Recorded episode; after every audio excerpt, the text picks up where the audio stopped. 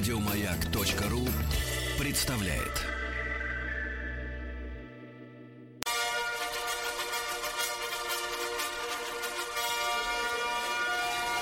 Сергей Стилавин и его друзья. Понедельник. Трудовой. И вновь понедельник, товарищи, да, так бывает. Здравствуйте, Владик. Здравствуйте, Сергунец. Ну вот, Здравствуйте. здравствуйте, дорогие наши слушатели, уважаемые товарищи. Люди спрашивают, призывают вас к ответу, э, с чего бы это вдруг Bad Boys Blue с утра? Сегодня ожидается жара. Я просто э, под- подготавливаю наших слушателей к жаре. Нагревайте. Нагреваю, да. Нагревайте, ну, накаляйте Плохими обстановочку. голубыми мальцами. Да. Да. Ну что ж, товарищи, а, м, э, друзья мои, что хочется сказать? Хочется по текущему моменту пройтись, хочется, Владуля. Дело в том, что, э, вы знаете, социальные сети устроены вот таким образом, что они человека как бы, ну, вот, знаете, с одной стороны, вот когда да, идут какие-то там случайные подборки материалов, фотографий, с, одной стороны, отвечают чаянием человека. Вот если, например, человек смотрит на женщин, так ему там женщин выбрасывает, да, постоянно. Если собак любит с котами, ему собак, с Собак котами. с котами да. Но иногда подмешивают, подмешивают что-нибудь такое новенькое, да, новенькое, чтобы человек расширял, как говорится, свою зависимость от соцсети. И мне тут выкинуло, значит, э, несколько фотографий э, Василия э, Шукшина. Вот. э, э, Ретро, естественно, потому что его не стало очень давно. В 74 году, ну, к сожалению, погиб, да, фактически. Вот на съемках э, фильма с сердцем стало плохо. И заинтересовался как-то туда-сюда и посмотрел его интервью, давнее-давнее интервью 72 года. Вот, которую, э, оказывается, ты знаешь, во-первых, я обнаружил, что э, советское телевидение э, было очень, на самом деле, свободным с точки зрения построения речи. То есть люди спа- свободно общались и говорили на глубокие темы. И знаешь, а оказывается, почему? Э, Не потому, что за ними не присматривали партийные работники, а потому что не было такого, ну, скажем так, жесткого временного форматирования, сколько должен длиться разговор. Вот говорят люди и говорят, и нормально, и в спокойной беседе там что-то Ну, не было форматов жестких, да. ну, таких сейчас, вот да, жестких. Нет, да, да, понятно, да. что у программ были, так сказать, длинные, да, но тем не менее люди могли разговаривать спокойно, по-человечески, не по-житейски, конечно. Они понимали, что они перед камерой, что это по- покажут э, другим людям, но тем не менее не было торопни. Потому что я честно могу сказать, ребята, когда вот э, даешь какое-то интервью именно в э, телевизионном формате, я, честно говоря, всегда спрашиваю, а сколько секунд-то в итоге Сколько будет? нужно, да-да-да. Да, они мне говорят, ну вы поговорите минуты три, а мы вырежем. Я А говорю, мы «Ребята, сделаем нет». полторы. Я говорю, я человек с из, из радийной сферы, у нас э, посекундная тарификация, вы мне скажите, надо 22 секунды, я вам скажу на 22, чтобы не надо было ничего резать, потому что самое отвратительное, это когда э, чужие люди выхватывают твои мысли. Ну, конечно. А мысли, они ж как дети, Теряется контекст, это важно. Да, да, да, это важно. Вот. И что-то Василий, м, да, да, значит, Шукшина, я посмотрел, посмотрел и, и понял в конце концов, что речь шла в этом интервью о фильме Печки-лавочки. Шикарное кино, да. Вот, который я ока- оказался никогда в жизни не видел. Да что? Целиком, я имею в виду целиком. Знаешь, ну бывает так, э, подойдешь, уже показывают, или, например, надо куда-то уходить. И я взял, так сказать, вчера за труд э, и посмотрел. Э, Конечно, современному зрителю, хотя оцифровано хорошо, там, ну, Но на- он вроде наверное, как даже почищен, да. Поч- по- ЧЧБ. да, в HD, в HD, но, но, к сожалению, почему-то Шукшин э, при наличии тогда все-таки цветной, цветной пленки уже в 72 году, конечно, она была, э, снял этот фильм в черно-белом режиме. Хотя, мне кажется, ну, это, наверное, художественный именно, скорее всего, прием, потому что фильм-то повествует о вещах достаточно красочных. Во-первых, замечательные алтайские э, пейзажи, да. Во-вторых, конечно, Черное море, там тоже есть на что, как говорится, в Крыму посмотреть. Вот. И, и ты знаешь, я посмотрел это кино и посмотрел, э, и, и вдруг я понял, э, чего нам сильно так не хватает в сегодняшнем кинематографе. А знаете что? Дело в том, что, м, друзья мои, к огромному сожалению, э, искусство, да, оно, э, в общем-то, в принципе, конечно, шедеврами у нас не блещет, э, прямо скажем, да. Э, И в этом есть парадокс. Э, Массовое искусство не блещет шедеврами, но в то же время э, деятели этого искусства, они стали элитарными людьми. А Шукшин, он был человеком из села, и воспевал людей из, э, так сказать, из колхозов. От народа, людей. да, да, да. Да, он воспевал людей и относился к ним с великим э, уважением в первую очередь, да, потому что когда я вспоминаю, э, ну, какое-то подобие заглянуть в народную жизнь в современном кинематографе, лезет на память э, всякая пошлятина, да, и надругательство над обычным простым человеком. То есть простой человек показывается дураком. Ну, простой не человек это всегда Иванушкой, смешно, да, да, да, да, типа. не. Иванушкой дурачком, а, что какой прием использует как раз Шукшин. У него же его собственные вот герои, которых он изображает, да, они немножко смешные, да, действительно, но это показано с любовью.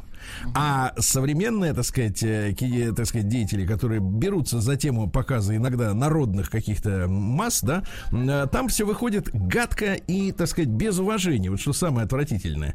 И дело в том, что э, вот Шукшин не стеснялся своего происхождения, да, и он стал режиссером, писателем и так далее, сохранив в себе э, как раз крестьянский корень, да, свой души, а не старался использовать карьеру кинематографиста, да, например, для того, чтобы вылезти из своей среды и стать элитным, понимаете, да? И вот нам, не- мне кажется, это очень не хватает. Это, мне кажется, системная, системная проблема, вот, потому что, э, сказать, если ты модный, если ты популярный, если тебя смотрят и обсуждают, ты не должен быть из народа, ты должен быть откуда-нибудь, так сказать, из какой-нибудь привилегированной, так сказать, касты, вот. А Шукшин э, показывает и до сих пор, несмотря на то, что смотреть чер- черно-белое кино, конечно, не просто в наше время, да, скажем так, Ну, но ну, в тем не этом менее- определенный шарм есть. Не да, знаю, но мне- тем не менее, тем не менее, ты видишь, что оказывается э, народ обычных людей прекрасных, которых э, можно любить э, такими, какие они есть, и, и это возможно. И не обязательно над ними ржать, выставлять придурками, да, и так далее и тому подобное. И очень хотелось бы, конечно, чтобы вот простые люди, да, значит, вот э, именно сейчас же сезон поступления в вузы, да, э, чтобы простые люди, которые будут поступать наверняка в кинематографические вузы, вот, они руководствовались тем, что не надо использовать эту профессию как трамплин в элитарный клуб неких небожителей, да, а стараться оставаться самими собой и стараться показывать, может быть, э, э, жизнь честно, да, но не с точки зрения чернухи, а с точки зрения, прежде всего, любви к человеку, которого ты показываешь, да, не смеяться над ним, не надругаться из-за того, что он Ну, может быть, не так, конечно. не так выговаривает слова и так далее, и так далее. В общем, получил огромное удовольствие, ребята, если действительно, вот как и я, вдруг дожили до седых, э, нет, до седых не дожил еще. а, До вот, белокурых. но те- да, да, да, тем не менее, если не смотрели «Печка и лавочка», посмотрите, кино э, 72 года, то есть оно старше даже, чем, э, чем я, но тем не менее, тем не менее, вот действительно взгляд, на котором надо э, дрессировать некоторых, извините меня, современных режиссеров перед тем, как они будут снимать фильмы про, про народ. Понятно? Вот так.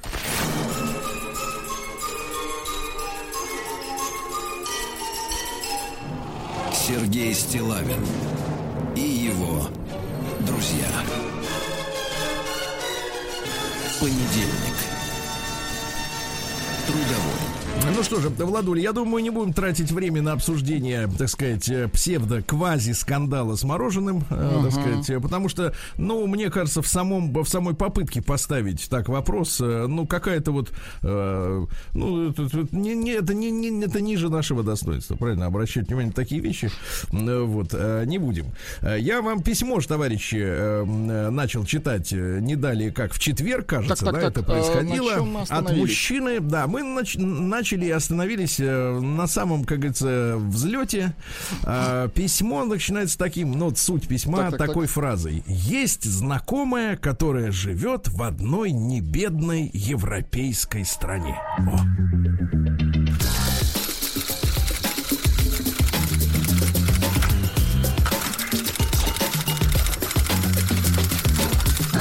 Приемная нос. Народный омбудсмен Сергунец. Итак, народный омбудсмен Сергунец. Есть знакомая, которая живет в одной небедной европейской стране. Она отучилась и начала работать в достаточно известной компании, производящей брендовую одежду. Но коронавирус сделал свое дело. Она осталась без работы. Там, за границей. В личной жизни у нее нет постоянства. Она встречалась то с одним, то с другим парнем. Но это, Владик, в нашем с вами классическом а, воспитании называется беспорядочные половые Ну, от чего же? Это селекция связи. женская, да? Да какая это селекция-то? Да ее отсеивают, отсеивают. Ее отсеивают, понимаете? Да, да, Селекция это когда ты выбираешь лучше, а когда тебя отсеивают, это ты жмых. Вот. Извините. Да, селекция. Так вот, э, все они были из местных, то есть европейцы. Ну, непонятно, какая европейская страна. Куда они обычно едут-то, вот эти женщины, которые у нас учатся, а там они, значит, соответственно, устраивают свое счастье. Ну, какие страны? Мы знаем, наверное, Италия, если брендовая одежда, да? Ну, да. Потому что немецких брендов так сильно я вот, кроме Хуга Босса-то и не знаю. Да. Все они были из местных. Небольшое э, недоумевание, недоумение, наверное, скорее, да, э, вызвала информация о том, что в этой стране принято все расходы делить ровно пополам. Вот, наконец, и до нас дошло, что так можно. так. Ребята, берем на вооружение. А, пополам. Даже в кафе на свидании парень платит только за себя. Девушка в расходы не входит, естественно. Наконец, она начала встречаться с мужчиной из России, который переехал туда задолго до нее. Он успел жениться и развестись. Отношения с ним у знакомой складывались э, в- вполне успешно. Э, даже думали уже, а теперь внимание, нет, Владик, не пожениться, съезжаться. Ага, съезжаться. То есть э, задумала перетащить пару коробок со своими тапками к нему. Да. И перестать уже платить за съемную хату, правильно? Так вот, но случилось то, что я, пишет нам мужчина, а зовут его Ирек, нашего Ирек? автора, да, вообще не могу понять до сих пор. То есть вот товарищ только сейчас узнал, что э, как бы на Западе платит каждый за себя, хотя, в принципе, это давно уже известно, да. Но вот теперь значит, э, столкнулся с, с огромной проблемой. На днях я узнаю, что она во время прогулки упала. Ну, бывает, чего. А как вот так вот э, летом-то можно упасть?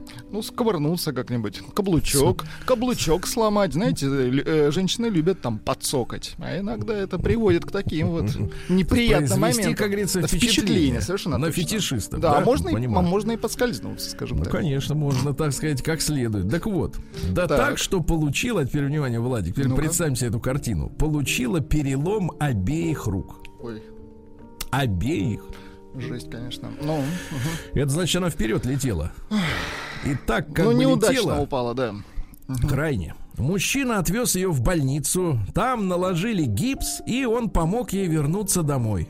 Дома он поухаживал за ней, приготовил обед. В общем, все складывалось так, как и должно быть в ситуации, когда один из партнеров, но-но, оказывается в тяжелой ситуации. Но не тут-то было, пишет господин Ирек. Закончив с готовкой, он сказал, нам передает друг, извини, у меня сегодня встреча, мне нужно идти.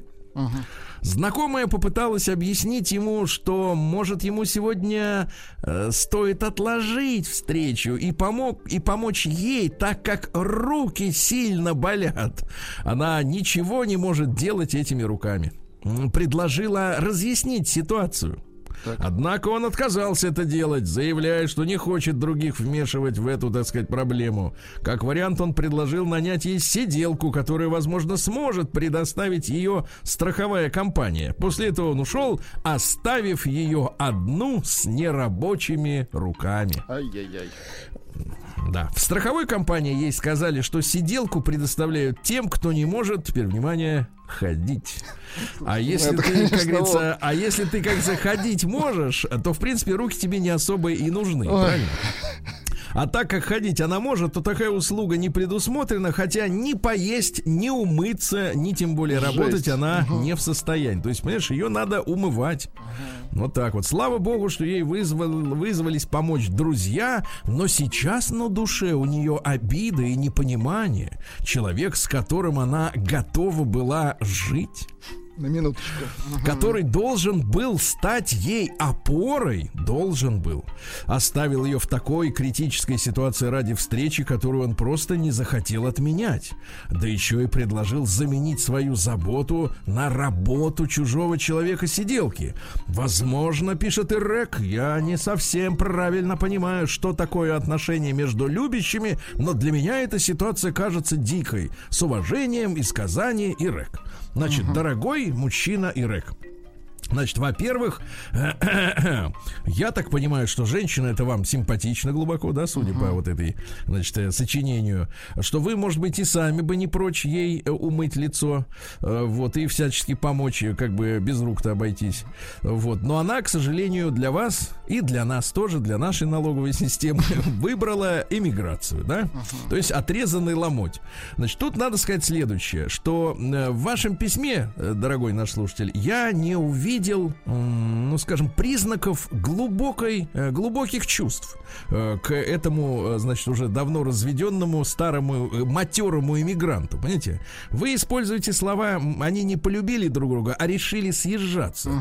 Все это напоминает мне в большей степени собачьи свадьбы, чем отношения Ну да, так просто- называемых влюбленных сердец. да? Скорее симпатии какие-то, да. Вот. Но удобно, понимаете, удобно. Ну, комфортно, Но- да. Но когда, когда речь идет об удобстве, исчезает понятие долга.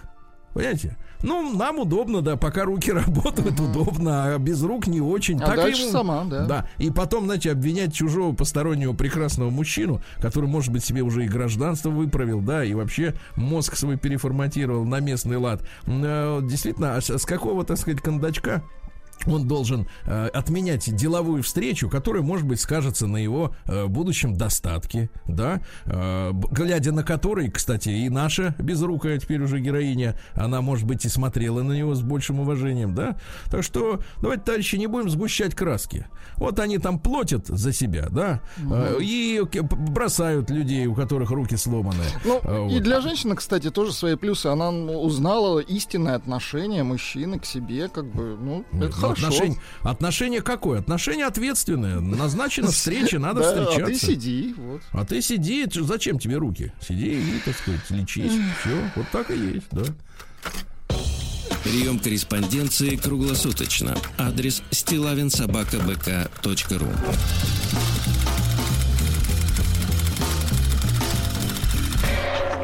Фамилия Стилавин 2 Л.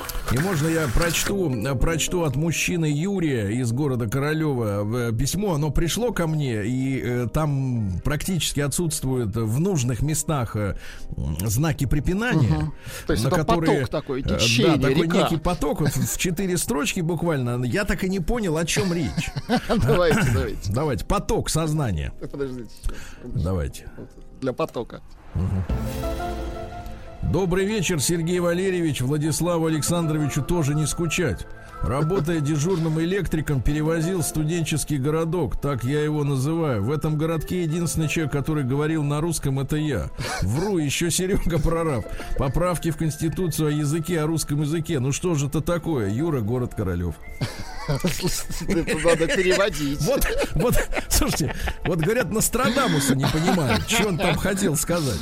А вот, вот Юра, Юра, Юра, ты понимаешь, как А это выглядит со стороны? прислать письмо с трактовкой. Что Нет, попробуй, хотел? попробуй не просто выговориться на клавиатуру, а э, Донести рассказать, смысл. рассказать людям, которые не в теме, вообще о чем здесь идет речь. День дяди Бастилии пустую прошел. 80 лет со дня рождения. Ух ты, а ей уж 80.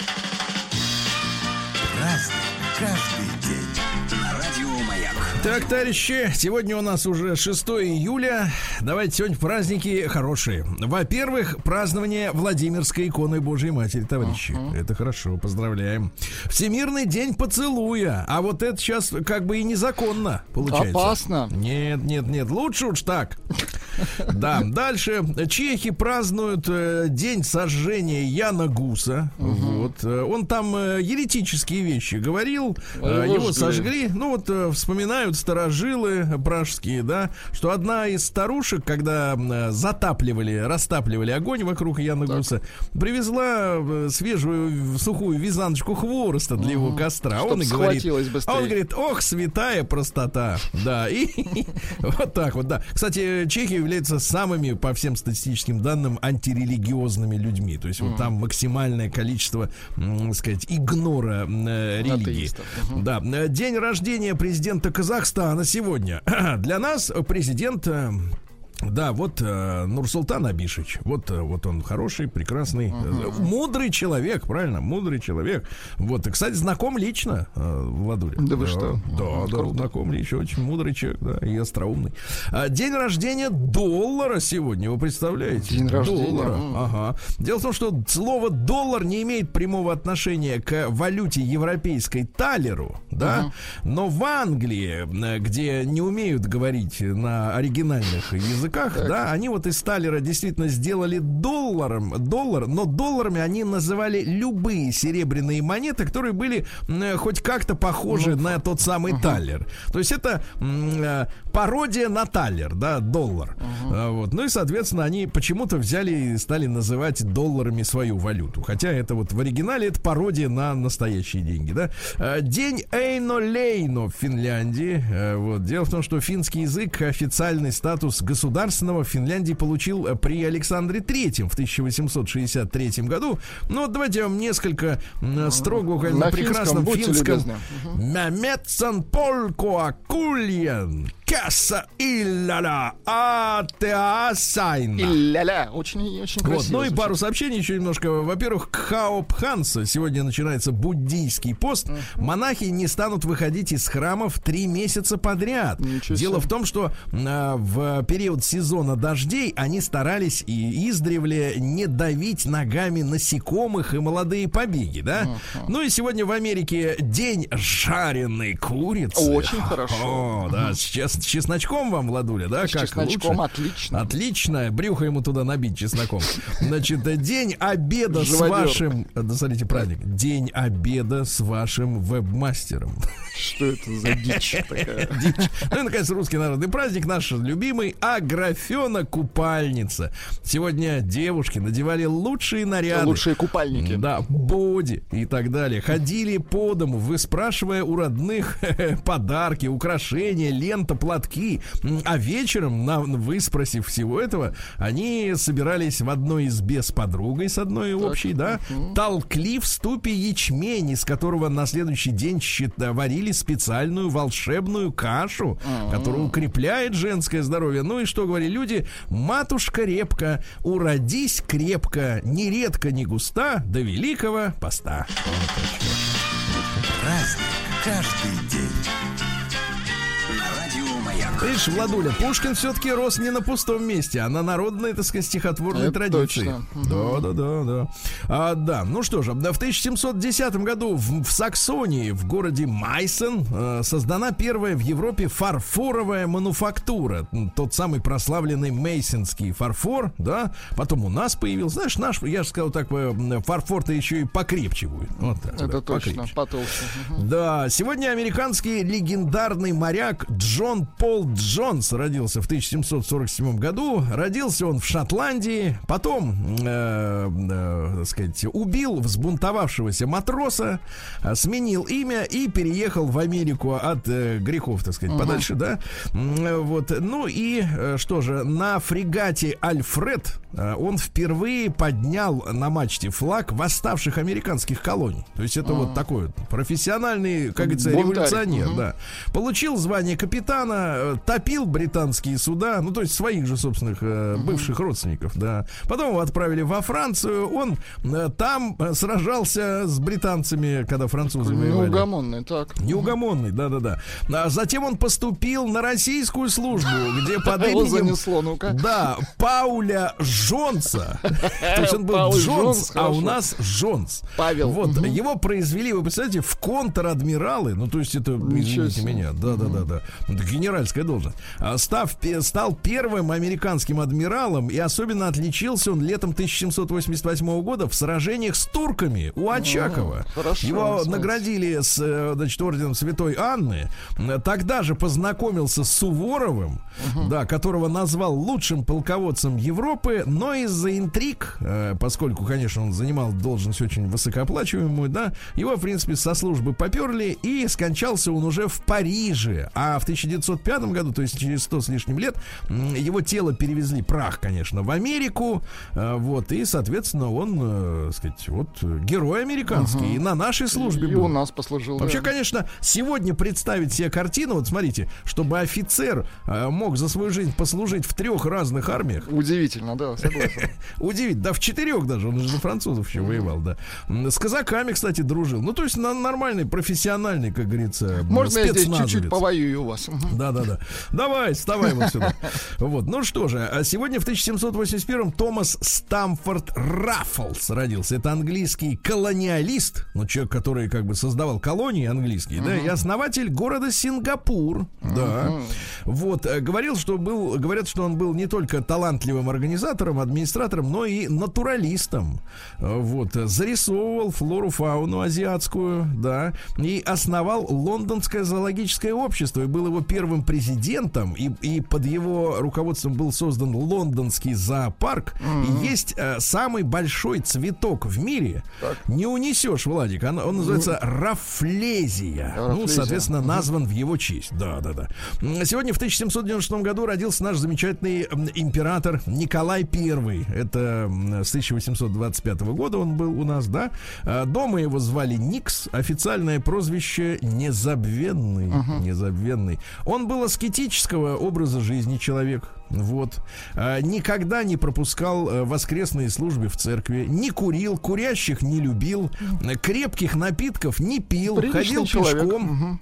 Да-да-да, занимался строевыми упражнениями с оружием и в путешествиях, вы знаете, всегда использовал солдатскую э, переносную такую раскладушечку, на перинах не почевал, вот, и был скромным, так сказать, Да воспитанным, молодец. элегантным человеком. Единственное, что под конец его карьеры руководящий, да, он, к сожалению, ну вот, э, проиграли мы Крымскую войну, да, Э, вот. Ну что, а зато с- уже со следующим императором наверстали, правильно? Вот Да. так вот все, да, да. И инженером, кстати, был, представляете, он э, с паровозами познакомился в 19-летнем возрасте, когда путешествовал по Англии. Ну, дело в том, что эти цари-то, они же друг с другом все родственники, знаете. Он к дяде приехал, вот, смотрит паровоз, увлекся, и он, э, вот, вот эта мечта в нем поселилась именно при Николае Первом. У нас же началось строительство железных дорог, вы помните, да?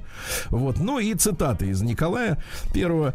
А, В России две беды, дураки и дороги. Это его как раз, да. А, Где раз поднят русский флаг, там он уже спускаться не вот должен. это хорошо, Вот. да. А его потомки, извините меня, на Аляске-то, как говорится, спустили. Да, да, да. Ну и вот, и лучшая теория права добрая нравственность. И она должна быть в сердце, независимо от этих отвлеченностей, и иметь своим основанием религию. Вот, видите, религия должна быть увязана с правом. Да. А в 1854 на съезде в штате Мичиган, в Джексоне, образована республиканская партия, которой сейчас при, принадлежит, на, так сказать, Это Дональд слоны или ослы? Символ у него слон, вот, а неофициальный цвет у этой партии красный. Ну Вот, чего хотят-то республиканцы, Ну-ка. товарищи? Это интересно. Снижать налоги хотят постоянно. Хорошо. Вот, ограничить э, нелегальную миграцию. Вот, свободно хотят торговать. Да, ну с теми, с кем надо торговать, естественно, да. А Потом что? Э, Поддерживают смертную казнь как исключительную меру э, наказания, да. И вот э, что? И хотят противодействовать эвтаназии и прочим научным исследованиям. Вот видите, какие прогрессивные деятели, да, как бы сейчас сказали. А В 1877 году Иван Платонович Каляев родился. Это наш революционер СССР. Ну, то есть убийца. Да, вы понимаете, да. В 1904 году покушался на министра Плеве внутренних дел, да, а потом застрелил самолично генерал-губернатора Москвы великого князя Сергея Александровича, за, за что его и повесили в Шлиссельбургской крепости. Ну и правильно сделали. А что Да, да. Что, делать? что Слушайте, ну убийцы, ну серьезно. ну, конечно, ну да, я согласен с вами, да. Ну и в 1877 Алексей Михайлович Ремезов родился, писатель. Говорят, с детства был Лешенька выдумщиком и фантазером. Очень хорошо. Вот, а в возрасте 7 лет, э, со слов няни, записал рассказ о пожаре пожаре в деревне. Это был его первый реалистический рассказ. Да, умер, к сожалению, он в Париже, но книжки Ремезова они дошли. Вот. Ну и вот что, э, цитата какая. Мораль пишут не от душевного избытка и мудрости, а от своего порока. Развратник проповедует воздержание, скупой расточительность, Очень злобный мир и милосердие. Вот, смотри, а умер в Париже, да, действительно смешно. Ну что. Да-да-да. Сегодня в 1882 году, Владик, вот смотрите, вам будет интересно, на землю Израиля прибыли первые российские переселенцы. Да, да, да. Отлично. 14 студентов из Краковского Студенты университета. прибыли. Да, конечно, да, да, да. Вот они приехали, начали сеять и пахать, да, и все, вот так хорошо. А в 1885-м, в этот день, друзья мои, Луи Пастер успешно испытал вакцину против бешенства на мальчике, которого укусила бешеная собака. Молодец. Вы помните, да? Это Жозеф Майстер, девятилетний мальчишка, да, действительно. Он выжил после этого заражения и на всю жизнь э, сохранил благодарность своему спасителю. Он ухаживал за могилой Пастера в институте Пастеровском, да. И когда немцы вошли во Францию в сороковом году, он предпочел покончить с собой, нежели позволить нацистским мародерам надругаться над могилой своего спасителя. Представляете, какая верность, да, у человека была. Ну и в 1885-м Владимир Андреевич Артемьев, это наш знаменитый конструктор пороховых ракет, который создал снаряд для реактивного миномета, так он на самом деле называется, «Катюша». О, Да, он окончил гимназию в Петербурге, э, ушел добровольцем, кстати, на японскую войну. э, Вот за мужество и хра- храбрость был награжден Георгиевским крестом. Его э, произвели в младший унтер на офицеры. Вот, правда, в 22 году обвинили за халатность в работе, да, и за участие в шпионаже, но тем не менее, так сказать, вышел из лагеря Соловецкого и продолжил работу и сделал Катюшу. Вот так. молодец. День дяди Бастилии пустую прошел. 80 лет со дня рождения. Ух ты, а ей уж 80. Разный, каждый Так, товарищи, а сегодня также место поэтам, дорогой Владуля. Очень да. хорошо, Ну что, в 1889 году родился Сергей Антонович Клычков, наш, как говорится, поэт, да. Интересная судьба у мужчины. э, Вот э, жил в Крыму после э, окончания войны гражданской. Едва не был расстрелян сначала махновцами, потом белогвардейцами, а потом уже окончательно арестовали, э, значит, большевики в 37 году. То есть, вот видите, как. А стихи хорошие. Вот смотрите, давайте прочту. Я не тебя любил, ты только странный случай. А случай мог бы быть совсем иной. Но правда то, что это случай неминучий. Среди минучести случайности земной. А? Хорошо. Как говорится, Минучий. неминучий Понимаешь. случай. Да. А также сегодня родился один из создателей ордена имажинистов, э, человек, которого обвиняют чуть ли не, так сказать, во вредительстве, э, так сказать, э, товарищу э, Есенину в 1897 Анатолий Борисович Марингов. Понимаете? А Марин- Да, да, да, да, да. На парусной шхуне ходил поначалу, да, то есть вот романтик, морской офицер. Вот, и на фронте продолжал писать стихи. Вот, э, крепко они с Мариенгофом, да, ой, то есть с Есениным действительно дружили. Э, Вот, а Бродский вдруг взял да и написал, что тот был первым, кто применил в русской литературе киноглаз. Киноглаз, а ну-ка Ну, переведите. вот когда обрезаны края, понимаете, да, со всех сторон имеется в виду. Ну вот, вот, пожалуйста, э, давайте стихи. Например, 18 год. Пятнышко, как от раздавленной клюквы. Тише, не хлопайте дверью. Человек. Простенькие четыре буквы. Умер. Да, вот видите как. Или, например, знаете, что-нибудь вот э, четкое стихотворение, да? А, кровоточи, капай кровавой слюной, нежность, сердце серебряный купол, матов суровой чернью, как бы, как бы в ночи глупому мне украсть у любви блестящую запонку, за что уксус и острые терни, разве страсть Библия, чтобы ее молитвенно на аналой класть? Имажинисты. Вот оно, они понимаешь. какие. Да, да, да, вот такая вот история, да. Ну что же, Фрида Кало родилась сегодня, мексиканская художница в 1907 году. Очень ее как-то вот любят люди принтовать на футболке. Да. Покалеченная, талантливая, да. Ходи- э, ходят с ней, понимаешь ли, на этих, на футболках. И ходят, да. А, ну что же, дальше, что у нас интересного в этот день-то произошло? Как говорится, 6 июля, напомню вам, товарищи, даты. Э, дату, да. Сегодня, м, вот смотрите, какая история. А, Войцех Ярузельский, помните Мгм, такого руководителя да, Польши? Да, в солнцезащитных. Постоянно, он родился, даже не снимал да, родился в семье землевладельца, а потом как бы так немножко и перестроился, видите, смог, смог. Его, кстати, а, в Польше, в Польше звали сварщиком. Сварщик. А, Ну, из очков. Да-да-да, у него была кличка, кличка сварщик. Это смешно. По-польски, по-польски спавач. Спавач, да, сварщик. Значит, в 25 году родился Билл Хейли, ну вот тот, который рок ран Да, да, да. Это dance-музыка тех лет. Ну, танцевать спокойно не получалось, да? А, был женат три раза и имел минимум 8 детей. Минимум. а молодец. то другие говорят и другие, так сказать, Танцор во истории. всех смыслах. Да, да, да.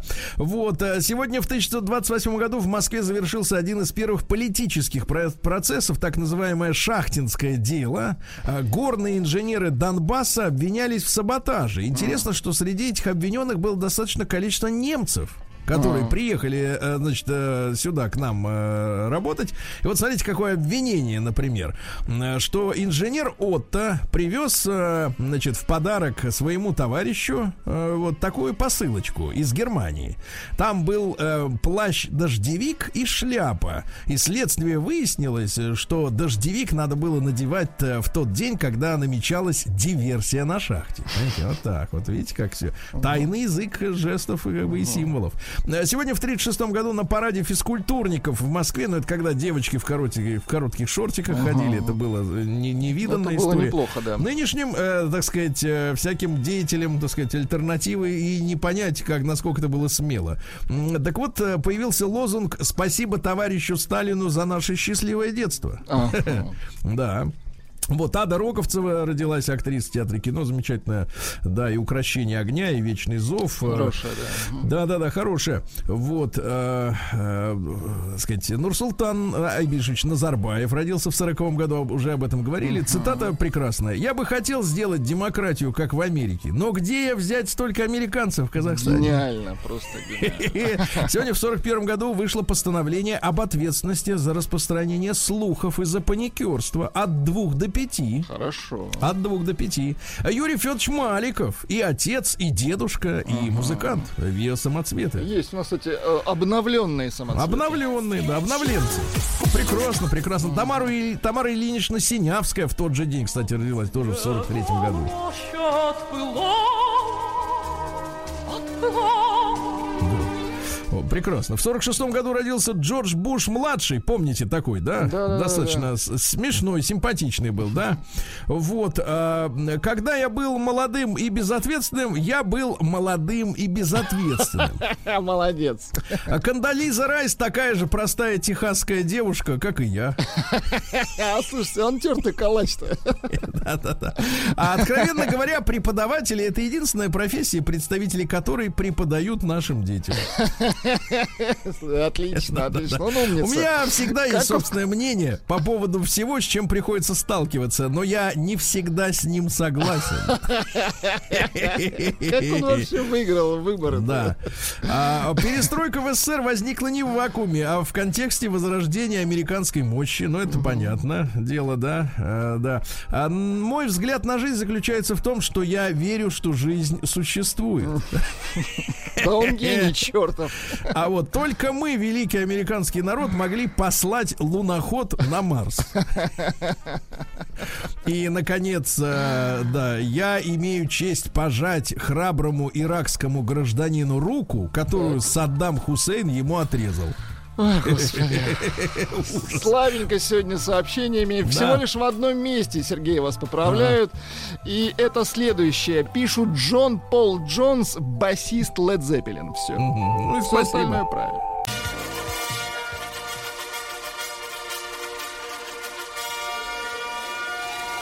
Сергей Стилавин и его друзья.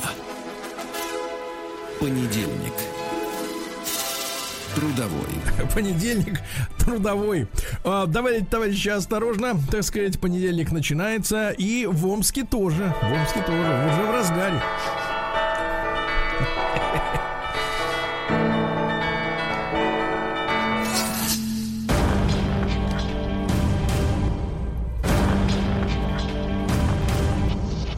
Новости региона 55. Ну что же, в Омской области полицейские ищут похищенных кур.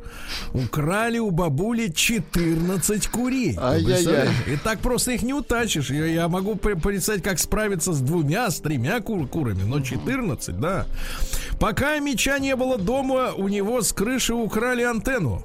И сдали на металлолом. Сволочи, а. Верните антенну. Да, да, мечи поверили в бонусы на карту и лишились всех денег. У одного товарища списали 12 600, у другого 47 тысяч, у третьего 56. Бонусы не пришли. Бонусы вот в виде а, поумнения, на- наверное, будут, да, потом. А, пока Мич сидел в тюрьме, его родственница продала его старенькую любимую Волгу. Очень Возвращается некрасиво. человек с зоны, а бабка продала Волгу. Теперь заведено уголовное дело. И что самое печальное, э, значит, э, теперь ищет эту машину, и кто-то ее, видимо, честно купил. Вот, а теперь отберут и деньги не вернут. Вот беда какая, да. Омский пес, э, который сначала был Джульеттой, а потом оказался Джимом. Ничего себе. э, Вот, э, не может найти нового хозяина, потому что он непривлекательный, уродливый. Ай-яй-яй. Да, да, да, да, да. По омским улицам бегают породистые лошади. Это ну, а хорошо. мечи, а мечи пишут, что породистые они потому, что вот э, они длинноногие и с белыми копытами. ну, Поэтому, значит, прекрасно. породистые, да.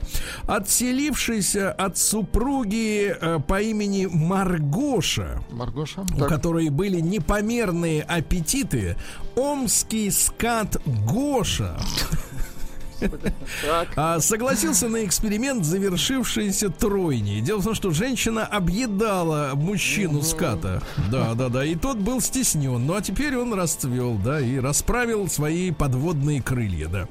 Любви. А в Омске появилась э, похитительница котов. Плохо. Вот, ку- куда она их девает, непонятно. М, Охранникам в Омске готовы платить больше, лишь бы мечи не смогли купаться в ливневой канализации. Какой ужас. Так. Вот, ну и давайте страшные, давайте страшные новости. Во-первых, Амич получил коронавирусный штраф из-за порвавшейся резинки. Резинка порвалась. Резинка, она когда рвется, это не к добру, особенно на лице. На лице порвалась одна из ре- резинок, да. Э, Вот. Ну и пассажир рейса Москва-Омск домогался сексуально стюардесс, дрался с пассажирами и требовал пустить ему его в кабину к пилотам. Вы представляете, да? Ну и, наконец, давайте, омская мудрость для всех. Омский врач сравнил неправильно надетую маску Так. с мужским нижним бельем, которое не прикрывает срам. Правильно, правильно он Не, погодите, погодите, то есть получается под маской там срам? Сергей нос это да срам. и его друзья. Отвратительно. Понедельник. Прикрывай нос. Трудовой. Да, ну что же, ладно. Москвичам, давайте так, москвичкам, скорпионшам, ну это по гороскопу, отказали в услугах э, косметологии из-за ретроградного Меркурия в раке. Смешно. Сотрудники Московской косметологической клиники объяснили, что а, в эти дни, в эти дни, да, в эти дни скорпионши, а, они скандалят слишком сильно, поэтому мы решили их не брать. Да, да, да. Вот, э, ну и, соответственно, если здоровы. очень хочется, если очень хочется, то придется доплатить несколько десятков тысяч рублей именно за эти даты. За да? токсичность доплатить. А, а персонал потратит э, их на коньячок и винишко. Вот так, да. Чтобы лечить нервы. Понимаю. Нервы, да. А, они растрепанные. Э, Самым популярным у россиян произведением Достоевского за последние 10 лет стал «Идиот». Ну что же, экранизирован не раз, правильно? Да. Ужасы, вы представляете, в допинг-пробе российской биатлонистки Так, так, так. эти вот западные обнаружили ДНК мужчины. Ничего себе, насколько Даже не знаю, что и думать. Дальше, это как такое возможно? Дальше. Чудеса, да и тол- только. Да, да не то, чтобы чудеса, колдуны и ученые, да. А российский пилот Формулы-1 Даниил Квят и еще пятеро гонщиков Формулы-1 отказались унизительно вставать на одно колено. Правильно, молодцы. Да, и поэтому он проиграл. А вот это плохо. Вот, а тот, кто встал, он, соответственно, Выиграл, да. при- пришел первым, да. Вот видишь, как оно. А Шура, певец, придумал, э, как его похоронят. Так. В белом Как же? гробу с двумя дверями, он это называет дверями. Под его они- музыку. Нет, послушайте, с Под надписью песни, извините, его гроб с надписью «Твори добро». А, твори добро. Гроб с надписью. хорошо, За ну. 400 тысяч рублей, кстати говоря, Ну, гробец. недорого, конечно. Ага. Э, В парке Москвы пришли дикие кабаны, это хорошо. Да, ну и что, пару сообщений буквально. Люди стали хуже соблюдать правила самозащиты от коронавируса. Что-то расслабон пошел какой-то. Да, и наконец в Москве открыт первый в мире памятник курьерам. М, Вот, но это хорошим курьерам, да, которые развозили А еду, какого вещи. цвета памятник? Это А, важно. м, памятник, он обычно он монохромный. Монохромный Серого, Владик, да. хорошо. Да. И, наконец, э, Mail.ru запустила сервис, с помощью которого можно получать бабки раньше дня зарплаты. Ты это можешь как себе- так? Это как? Что А мо- опять за чудеса? Да, да, да, да. Ну и давайте и хорошее э, Ну-ка. сообщение. Петербург, Москва и Татарстан лидируют по количеству психических расстройств среди граждан. Ну, поздравляем. Вот. Что Ну, вы. чтобы были в курсе. Наука и жизнь. Ну, некоторые только что проснулись или там, или помнят, как еще спали. Э, значит, китайский специалист из Пекина рассказал о неправильных позах для сна. Ну-ка, давайте. Оказывается, вот это одна ночь в неправильном положении, все усилия месяцев тренировок на смарку. Да, да. Так вот, на боку э, спать нельзя, потому что гнется позвоночник. Так. На животе нельзя, потому что гнется, Гнется живот. живот. Так. мгм. Да, На а- спине опираться- нельзя спать, потому что гнется спина. Да, опираться на подушку нельзя. А как спать-то стоя? А вот не зва- по- похоже, что спать вообще вредно. Да. А врач-косметолог назвала необычные способы борьбы с мозолями. Ну Ну-ка. вот, например, Срезать? надо намазать тон толстым слоем крема мозоль Крема, и да? надеть Элитного а крема. теперь внимание и Так. надеть целлофановые носки. Где А. такие взять-то, да? А можно также использовать помидоры и картофель сырой. Они тоже лечат мозоли, да. Очень хорошо. Животные чуют землетрясение, установили, но это мы всегда знали. Ученые 60 лет спорили о структуре тетраборида вольфрама, но теперь выяснилось, что этого материала не существует, да. Прекрасная э, новость из Кембриджа. Биолог съел грибы, которые выросли на его книге о грибах.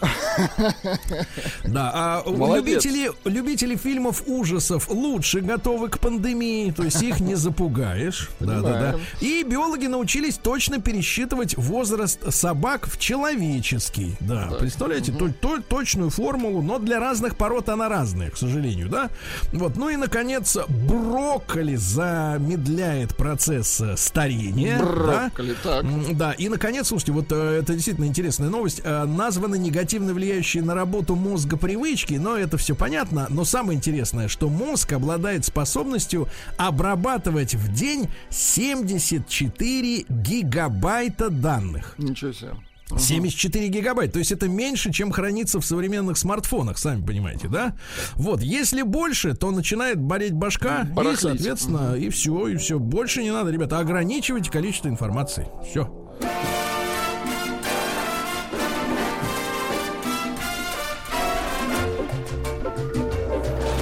Новости капитализма. Капиталисты выяснили, почему мужчины так много времени проводят э, в мужских кабинках. Так.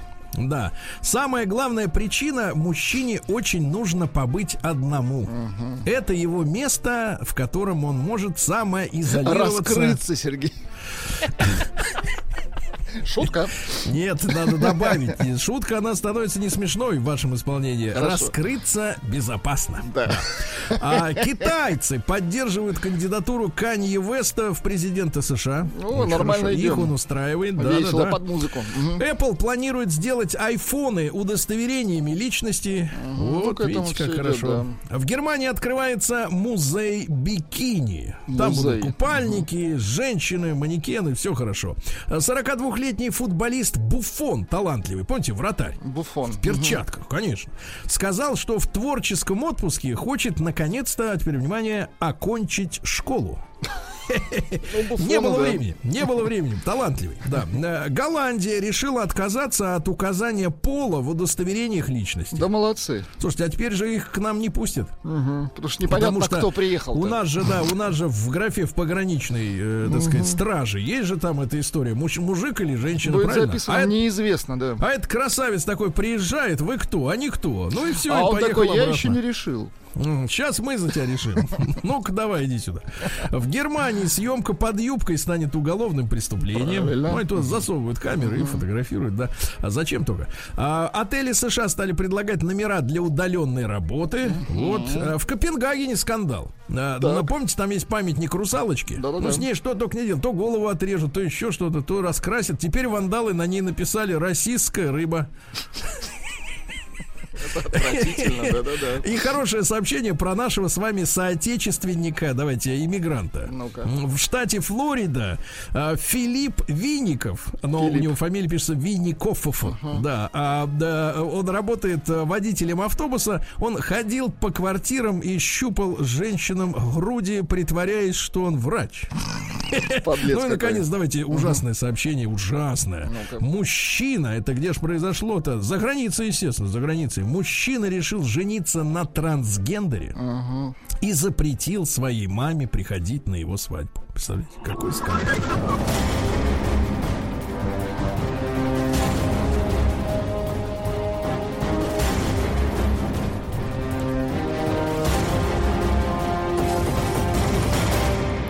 Россия криминальная. Ну что ж, товарищи, давайте э, на- назовем, начнем, так сказать, с хорошего, да? Давайте с вот смотри, с хорошего. криминального.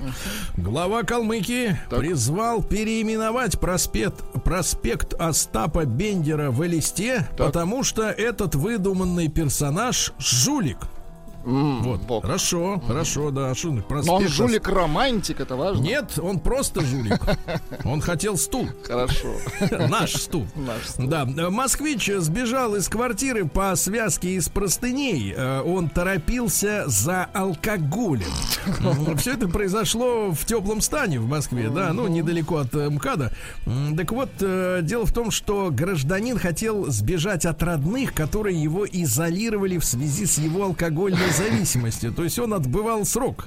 Он лечился. Вот. Да, он побежал альтернативно лечиться. Э, В Петербурге наркоторговец прикинулся курьером по доставке еды. Вот это не тот курьер, Владик, не то, да-да-да. А в Тюмени заведующая поликлиники дозвонилась до давно умершей пациентки и узнала, что она чу- чувствует себя хорошо. Ничего себе. Вот так, неплохо, да. Полиция, а, которую вызвали из-за того, что мужчина установил на своем приусадебном участке трехметровый памятник Сталину. А Полиция определила, что это декоративная садовая фигура, и дело заводить отказались. Да.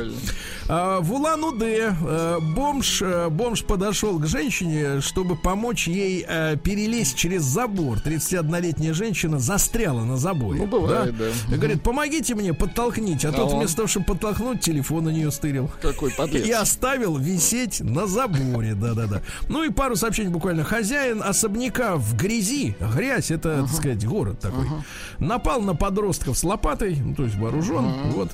Ну и пару сообщений буквально. А, вот, нет, самое главное, вот это сообщение, Давайте ребята. самое главное. В Чите Так, девушка без трусиков бывает. гуляла по центру города и приставала к мужчинам.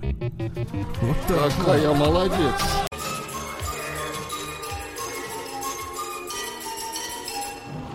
Сергей Стилавин и его друзья. Понедельник. Трудовой. Понедельник трудовой, товарищи. Ну, я думаю, что многие из вас это почувствовали, да. Сегодня не такой день, как вчера. Это уж точно. Вот. Так что давайте, давайте поднимаемся, загружаемся, работаем, товарищи. Э, так вот, э, среди новостей, которые э, пришли к этому дню, их достаточно много, да, разных всяких. Вот смотрите, давайте, как, как повод для нашего разговора. Эксперт, ну, есть такие люди, так называемые эксперты, они дают советы тем, у кого, в принципе, нет либо опыта, либо угу. головы. Вот, тут выбирайте одно из двух, да. Эксперт э, э, посоветовал, когда не стоит заключать брачный договор. Ну, смотрите, да. Заключение брачного договора, если речь идет о молодых людях, которые решили вступить в брак в начале своей жизни, еще не успели приобрести имущество, бизнес, э, вот. А для них этого не нужно, не требуется. Это только испортит, так сказать, их какие-то отношения. Другое дело, если у молодой пары есть состоятельные родственники, которые хотят сделать на свадьбу серьезный подарок, например, купить хату uh-huh. или коттедж или виллу, понимаете, да-да-да. Тогда, конечно, брачный договор уместен. Но мы не будем сегодня о брачном договоре говорить, ребята. Давайте мы сегодня э, вспомним былое, да, вот. Ну так. и короткий опрос у нас такой. Давайте вспомним тот момент, когда в первый раз вы, э, так сказать, женились женились, выходили замуж, Короткий опрос э, при помощи WhatsApp, пожалуйста, плюс 7967 103 5533, это единый номер. Отправляйте единичку, пожалуйста, если у вас на тот момент было собственное жилье. Так. Вот вы выходили замуж, ага. если вы женщина, или а хата у вас была. А хата уже есть. Класс. Единичка, да, была хата. Вот Владик до сих пор завидует, да. А двоечка, двоечка нет. Нет. Хаты, э, квартиры, дома, участка, э, э, особняка не было на тот момент. Ну и давайте, и большой разговор. А с каким, так сказать, барахлишком? Давайте так, с каким... Добришком. Да, с каким барахлишком вы вступали в первую свою семейную жизнь? Что вы в эту семью с собой притащили? Приданное знаю, какое. Ну, например, кухонный комбайн. Или а? телевизор. А? Или, или телевизор, который стоит забрать, Забрали, который у предыдущей. Да. Угу. Давайте, товарищ, поговорим после новостей, сразу звонки.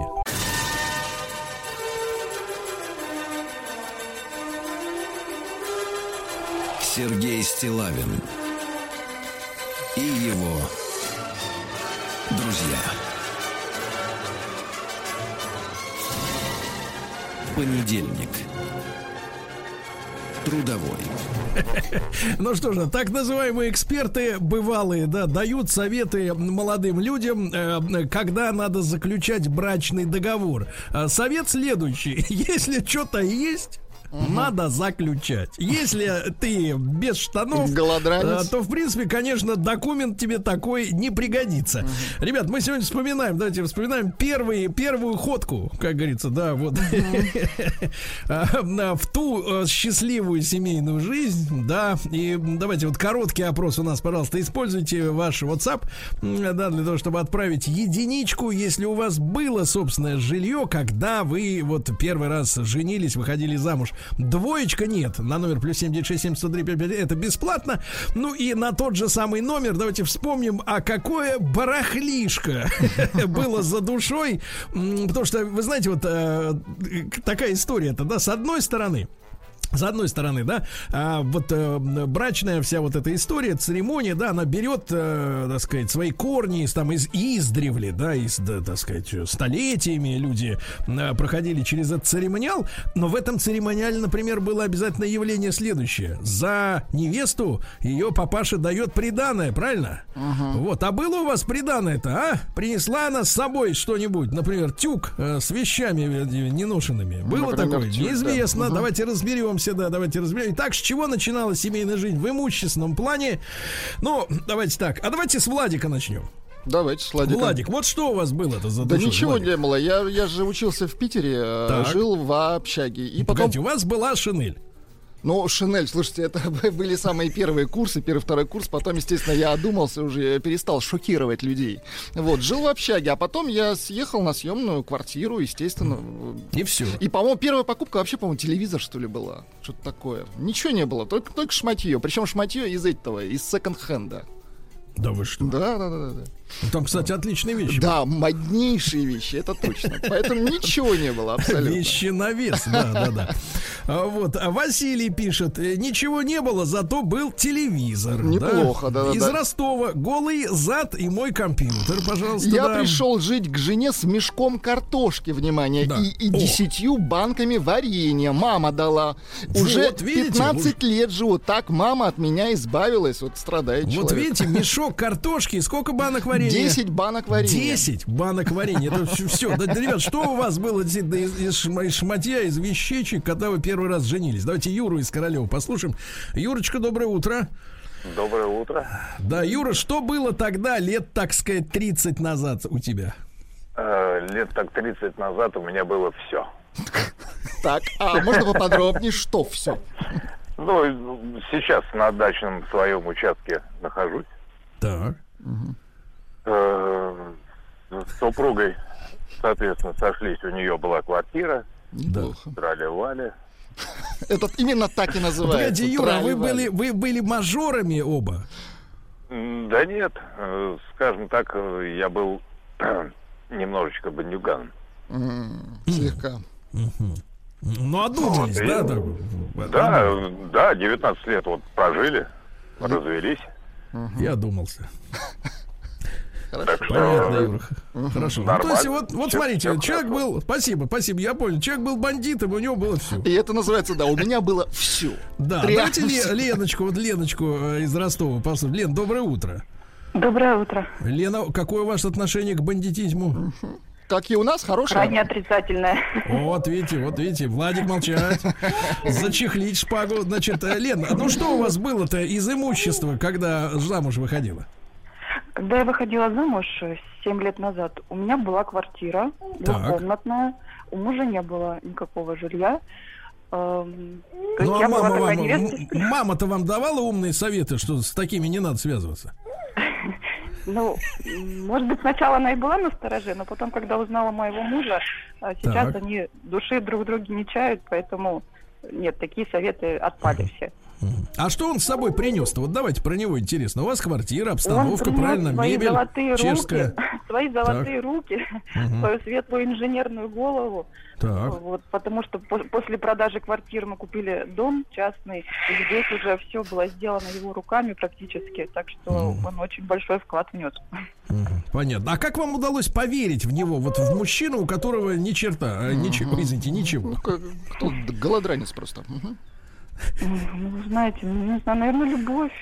Мне тяжело так по- понять. Ну, ему было невозможно не поверить. Ну, как-то обманул он вас, видимо. да. Охмурил? Нет, вы что, нет, он Ну прекрасный. ладно, ладно, да я шучу, я шучу, Лен. Хорошо. Итак, вы смотрите, отличные женщины, Владик, смотри, Да, да, вот да. видишь, с квартирой уже все. Да давайте, класс. давайте Леонида из Рыбинска, да, давай, Лень, доброе утро. Сергей Валерьевич, Да, добрый день. Владислав, шалом. Шалом и вам. Ваш верный Не слушатель из Рыбинска. Ну, чего я хочу сказать? Так. Пришел, как говорится, к жене гоноштанный и безбрюхий.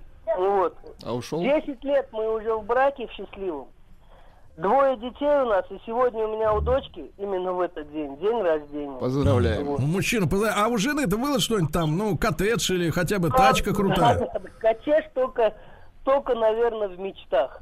Кстати, о нем сейчас тоже мечтаем. Но сейчас хоть своя квартира, машина, и все уже стабилизировалось. Так, то есть хорошо. оба были на нуле. Понятно. Хорошо, вообще, Леня, Леня, Леня, хорошего дня. А вот Вячеслав, давайте так. Итак, история успеха. О, боже. Да, да. Славочка, доброе утро. Да, Да. Аудитория ждет вас. Слава, значит, смотрите, я предысторию давайте. Вы росли неблагополучным подростком, трубачом. Мама работала в трамвае, правильно? Абсолютно. Вы были Вот. очень Откуда бедные. же, откуда же ярды? Да-да-да, внезапно. Потом, умерла бабушка, да? Нет, погоди, нет, один вариант. Жена богатая была у тебя. Тогда. Нет, очень, очень, Как очень. так с Она-? Но она была из такой семьи, которая вот, э, типично советская семья, где мама а, акушер, папа у нее был строитель, и он ушел до моего выхода в работу года за два, и причем он такой как бы пенсионер, он был уверен, что пенсии 250, что считалось пенсией союзного значения, это просто космический космос будет. Но времена изменились, 250 рублей превратились в ничто, в труху. Вот, поэтому абсолютно э, стартовый. Ну, я про другое, то, что говорите, вот там, с чего было. Я Да. помню, что мы с Гогиной собирали, ну, э, моя жена, мы собирали ей на а, туфли, ботиночки, потому что а, у нее были, знаете, советские, у которых лопалась подошва пополам, и поэтому они всегда были мокрые. Я же не мог, чтобы у моей жены были а, постоянно мокрые ноги, а уже осень приближалась, и я помню, что мы наконец собрали 16 тысяч рублей, тогда тысячи, да, до, до деноминации были в тысячах уже. Вот мы собрали с ней еле-еле 16 тысяч рублей, мы пошли, купили ей кожаные осенние ботиночки, мы вдвоем сидели на, над этой коробкой, смотрели и плакали. Я думаю, елки-палки. Мне сказали, им тогда же дофига было, лет 26, наверное, 27. Мы были абсолютно нищие люди. Но Что, что случилось потом, узнаем позже. Да, все-таки, мне кажется, какой-то какой метеорит или комета что-то про- промелькнуло. Спасибо, Слава, да. Из Камчатки нам сообщают, Камчатка, добрый вечер уже, да, стиралка, телевизор и микроволновка. А там кучеряво вы жили, я смотрю, ребята. Ульяновская область. Сдавался в, раб- в рабство с огромным пакетом. Итак, что было в нем? Трусы две штуки, носки две с половиной пары, джинсы одна пара, три майки, очень удобно. За 6 лет приобрел, внимание, себе еще одну курточку, так что пригодится еще один пакетик. Ну, как-то немного. За 6 Курточки лет. можно и по осени слинять. Да, Ульяновск. давайте. Из Москвы две подушки и тазик для стирки. Все мое приданное в 2001 году. Это, видимо, женщина. Ростовская область. Гитара, тостер и 100 баксов. Андрей Ростов-на-Дону. Да, гитару себе. Э, Давайте Иринушку из Ярославля. Ирин, доброе утро. Да. Доброе утро. Иринушка, ну что было-то за душой? Да у меня-то все было. Ну, у меня однушка была. Это ко мне пришел молодой человек. Так. Но единственное, что он с собой принес, это огромную собаку живую. Ему бабушка сказала, все, раз ты женишься, забирай свою псину к себе. Ну, он жил с, с родителями. И вот эта собака, я не знала, что с ней делать. В смысле, она тут как-то и ко мне не привыкла, я к ней не привыкла. Слушайте, Ирина, вот смотрите, у нас сегодня галерея таких женщин выстраивается, мощных, да, которые сами с хатой, но принимают голь-шмоль. Вот что с вами Вот происходит? это был первый муж, мы расстались. А, понятно. Мгм. Первый, как правило, А голый. второй с чем уже пожаловал-то? Покрепче. А второй у него квартира и все. Ну, то есть у нас получается две квартиры, у него и у меня. Одну сдаете? Нет, там брат живет. Брат? Его Твой брат? Нет, его брат. Его брат? Да ну, гони ты его, давай, сдавай. Все, давай. Пока, Иринушка, давай, отлично. Значит, берцы, э, на конце буква И почему-то написано. Берцы с армии привез Ну, а, из Новгорода. А так немножко пожили до этого, успели подсобрать вещичек на свадебные подарки. О, там еще же свадебные подарки. Начали ремонт квартиры, э, она досталась от бабушки. Вот, да. Э, Три раза, а вот Нурлан из Свердловска, э, три раза начинал семейную жизнь и три раза с нуля. Вот Не видите. верят нашим э, слушателям. Пишут, послушать ваших ораторов так, как будто все в детдомах выросли. Пусть не Ага. прибедняются. Не верят. Вот именно, давай тут это самое, носом не ерзай. Давайте. Женился в 2012 году, Так. пишет мужчина из Москвы. Родители подарили квартиру. Ты слышишь, родители Слушай, подарили какой квартиру, Владик. класс. Но на всякий случай, а теперь внимание, на всякий случай оформили ее на себя. А Сейчас есть двое детей. Подозреваю, что по документам квартира уйдет кому-нибудь из них. То есть он как был без своей хаты, так и остался. Видишь, а, да. Мурманская область. Однушка в гарнизоне Видяева. Холодильник Бирюс, Бирюса. Не Ах, Бирюса, а Бирюса. Бирюса. Холостяцкий набор мебели и посуды. Ну, неплохо. Да, да, Смотрите, давайте Анд- однушка. Андрей из Кемерово послушаем. Андрюш, добрый день, доброе утро. Андрюша не получился. Не получился? Да. Ну в ладно, брак перезвонит пусть. Да, в брак вступал вообще ни с чем, голый, так сказать, но был у меня дорогой персональный компьютер Никита Новосибирск. Ну, дорогой на ближайшие полгода, скажем честно, Ну, потому они что стареют, об- да, обновление, по пару-тройку обновление лет, и- компьютеров и всё. происходили регулярно и дешевели они очень быстро. Давайте Владимира Петровича, нашего человека на Смоленщине. Владимир Петрович, Доброе утро, ребята. доброе утро. Владимир Петрович, ну а что было-то у- у вас, когда женились? Знаете, у меня, как у того офицера, офицера, у него красные штаны, а у меня Ява 350. Вот. э, ну и, конечно, ну это тогда было вообще шик, конечно. Да. А так я жил с родителями, она жила с родителями. Вот. э, Мы женились, э, четыре года жили э, с моими стариками, вот, не очень тогда еще старыми. Вот. А потом э, сняли жилье, отделились, э, стали жить отдельно. Вот, э, помаленьку, помаленьку. Вот. Ну, а сейчас, вот, 50 лет спустя, и хороший дом, и большой сад, и дети, и внуки, и, в общем, маленькая... Да, замечательно, Владимир Петрович, замечательно, да. Ребятушки, спасибо большое, хорошего дня. Да, ребят, проголосуйте, просто единичку отправьте, просто цифру один на наш WhatsApp-портал, плюс 7967 Если вы, когда начинали совместную жизнь, первую семью свою, то у вас собственное жилье было. Двойка, если нет, вот, пожалуйста, из Москвы. Э, Владик, завидуй. так, давай. Иван, 29 лет. Ну-ка. Из Москвы. Доброе утро. Вступал в семейную жизнь, надеюсь, в единственную, совсем стандартным, стандартным, Владик, житейским барахлом. Квартира, загородный дом. Неплохо. А также со связями и собственным бизнесом, что Да позволяет моей ладно? супруге не работать. Собственно, от этого я и страдаю. Вот.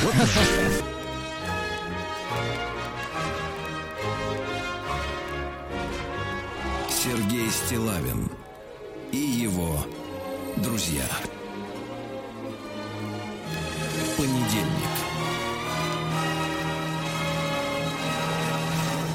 Трудовой. Э, Ну что ж, так называемые специалисты советуют вступающим в брак людям. Если у вас ничего нет, брачный договор заключать не надо. Если есть барахлишко, заключайте. Ну, советы бывалых. А Мы сегодня говорим о том, э, вот первая, первая ваша свадьба, да, с чем вы входили в новую для вас и порой страшную семейную жизнь. Вот, пожалуйста, из Краснодара э, Кирилл пишет. э, В первом браке квартира у меня уже была, но по мне лучше первый брак не вспоминать. Один негатив и тоска. Брат, и того три вещи. Квартира, негатив и тоска. Три вещи с тобой было. А вот пришло сообщение, реакция на рассказ Вячеслава. Пишет человек из Ж- Нижегородской области. Ботиночки он купил и плакал. Ну и упырь. Нет, вы не можете сочувствовать людям, друзья мои. Эмпатия, понимаете? Ботиночки. Не. Это очень хорошо, очень хорошо. Давайте э, Игоря из Омска послушаем. Э, Игорь, добрый день, доброе утро. Доброе утро. Доброе Сергей, утро. добрый день, Вячеслав. Да. Что у вас-то было, когда в первый раз туда? Ну, Когда Куда? встретился с женой, ухаживал, этот, у меня уже была квартира, досталась от родителей. Ничего себе. Они уехали с севера, а я жил на севере. Она мне сообщила, что беременная, я тут же забрал к себе в квартиру, прописал. Этот, и до сих пор она там прописана. Сейчас уехал в Омск, ухаживаю за пожилыми родителями. А в квартире остались дети.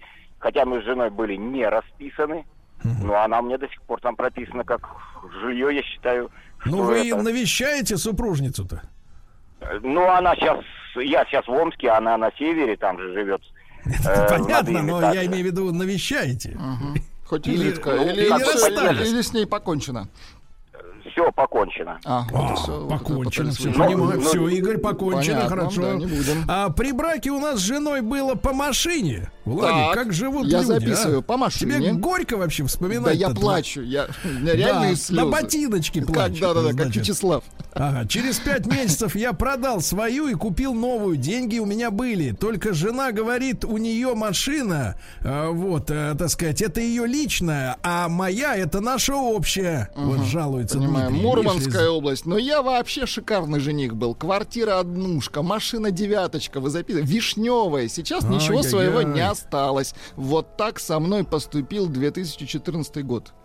Вот так. И Да-да-да, девяточка ага. тоже И туда. же. ушла, Ага. да. Из 2014. Екатеринбурга Женя в семейную жизнь вступал в 32, то есть уже тертым. А, Был полностью укомплектован. Двушка, а нет, написано девушка, но, наверное, это двушка, скорее всего, с нов- потому что с новым ремонтом написано. А, Новая машина, хорошая работа. Супруга была полный ноль. А, Привезла подушку, одеяло, баночки с косметикой поставила в ванной. И Ты что? понимаешь? А, смотри, ну Итак, ш- куда из баночки? Ленинграда пишет человек. Бы- были следующие список. Диван, табуретка, 17-дюймовый телевизор. Все. А, Екатерина из Люберец. Первый раз вышла в 91-м. Мама подарила сервиз и хрустальную салатницу. Это дорого. Я женился нищим, а сейчас уже квартиру сыну в Подмосковье обеспечил, но до Славки далеко. Видите, завидует Славке. Я вот, знаете, Владик, вот э, читаю сообщения от э, наших слушателей и думаю, чем бы мне-то как бы щегольнуть. Потому что я же тоже был да, давайте расскажите свою историю. Ну вот, нет, но Что у вас было, какая-то, нужна какая-то деталь, понимаете, чтобы вы поняли, вам, насколько подождите, я что был- вам бабушка дала в Нет, дорогу? Нет, нет, нет, бабушка ничего давать не собиралась. А, Вот, свалила, слава богу. Как говорится, нет, нужна какая-то деталь мелкая, да, чтобы вот вы поняли, насколько нищим я был. Насколько ну, нищим. Значит, я вот скажу так, а вот давайте, мы, мы значит, когда женились, эм, эм, папа предоставил Папа предоставил услуги по, так сказать, транспортировке в ЗАГС и, Ага, и, и ага. дальше, так сказать, высадка в других местах. И я помню, папа стоит около своей машины, а у него Так. была вишневая семерка. Да, класс. Семерка, да. И говорит такой, просто чтобы вы представляли, такая деталь, штрих. Ага.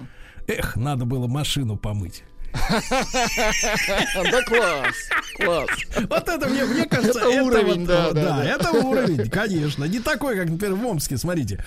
Кирюша пишет, 27 лет. Я начал свою семейную жизнь с трехкомнатной квартиры и ленд, ленд-крузера. Ничего себе. У супруги не было ничего, но меня это не смущало. Честь имею. Понимаешь, честь он имеет. Опять. Ленинград на, на проводе. Мой багаж, внимание, кассетник Philips и панцирная кровать, даже телек. прок- панцирная? Панцирная, даже телек, я даже не знаю, что это такое, что за панцирная. И А даже телек брали в прокат, ужас. Челябинск. Шуба норковая в пол. Класс! Да-да-да. Вот. а, э, Вячеслав, регион 55 беспокоит. После армии женился голодранцем. Заработал на все. Было две ипотеки по возрастанию. Прожили 15 лет. Но последняя ипотека была оформлена на тестя. После развода привет! Смотри, он еще глумится. а. И пишут, э, что Слава открыл свой бизнес после э, того, как перепродал ботинки. Снял Да, снял, человека. с- родного человека. Вот Так, пишет так. девушка Света, Свердловская область. Я была завидной невестой, у меня была своя квартира с уже выплаченной ипотекой. Мгм. А вот, пожалуйста, смотрите, какая хорошая память. Мне нравится, Ну-ка. что у людей хорошая память. Это пишет э, Константин из Воронежа. Ну-ка. Теща с женой купили вместе все кухонную утварь, постельное белье, пледы. Ну, это мило. Пледы, послушай. Квартира тогда была съемная, но минимальная бытовая техника и мебель у меня была своя. С нуля вместе начинать жизнь интереснее. Приятные совместные покупки и воспоминания. Понимаете, пледы не может забыть. Московская область. Теща с тестем обещали тысячу долларов, а подарили, внимание, две подушки и одеяло. Да, да, да, да, да. Вот. А где познакомиться, спрашивает Дима из Москвы, с девушкой, у которой есть квартира. На сайтах знакомств одна голь-шмоль. Представляешь? Нет там таких. Где те, которые с квартирами? Панцирная кровать это где пружины натянуты. Ну, я понимаю, я понимаю, да. понимаю. Я понимаю, что-то ужасное. Согласен, да, да, да.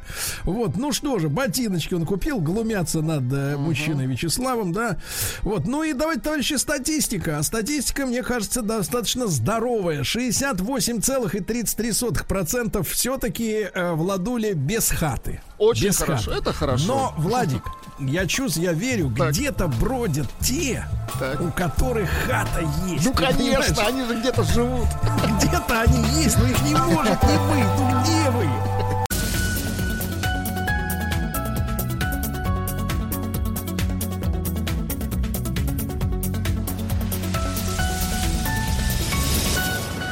Как все началось. Всем хорошего дня, хорошей трудовой недели, дорогие товарищи. Ну и э, если вы следите за международными новостями, э, то, конечно же, обратили внимание на э, очередное, э, значит, э, сочинение, соображение американской прессы, э, когда газета Нью-Йорк Таймс э, обвинила нашу страну в том, что мы платим талибам за убийство американских солдат. Ну, кажется, фантазия имеет какие-то, сказать, границы, но нет, нет, нет. При желании, в принципе, можно а, продолжать изобретать все, что угодно. Трамп назвал эту статью заказухой, наш, э, наше Министерство иностранных дел фейком. Ну и вот сегодня, наверное, имеет смысл по горячим следам этой публикации в принципе поговорить о движении Талибан. Именно вот в, нас же обвинили в том, что мы оплачиваем якобы вот как раз деятельность этой организации по истреблению американских военных. Так вот, история движения Талибан и вообще гражданская война в Афганистане, которая, ну, кажется, длится вечно уже. А, я рад приветствовать э, в нашем эфире Василия Борисовича Кравцова, ведущего российского специалиста по Афганистану. Василий Борисович, доброе утро. Доброе утро.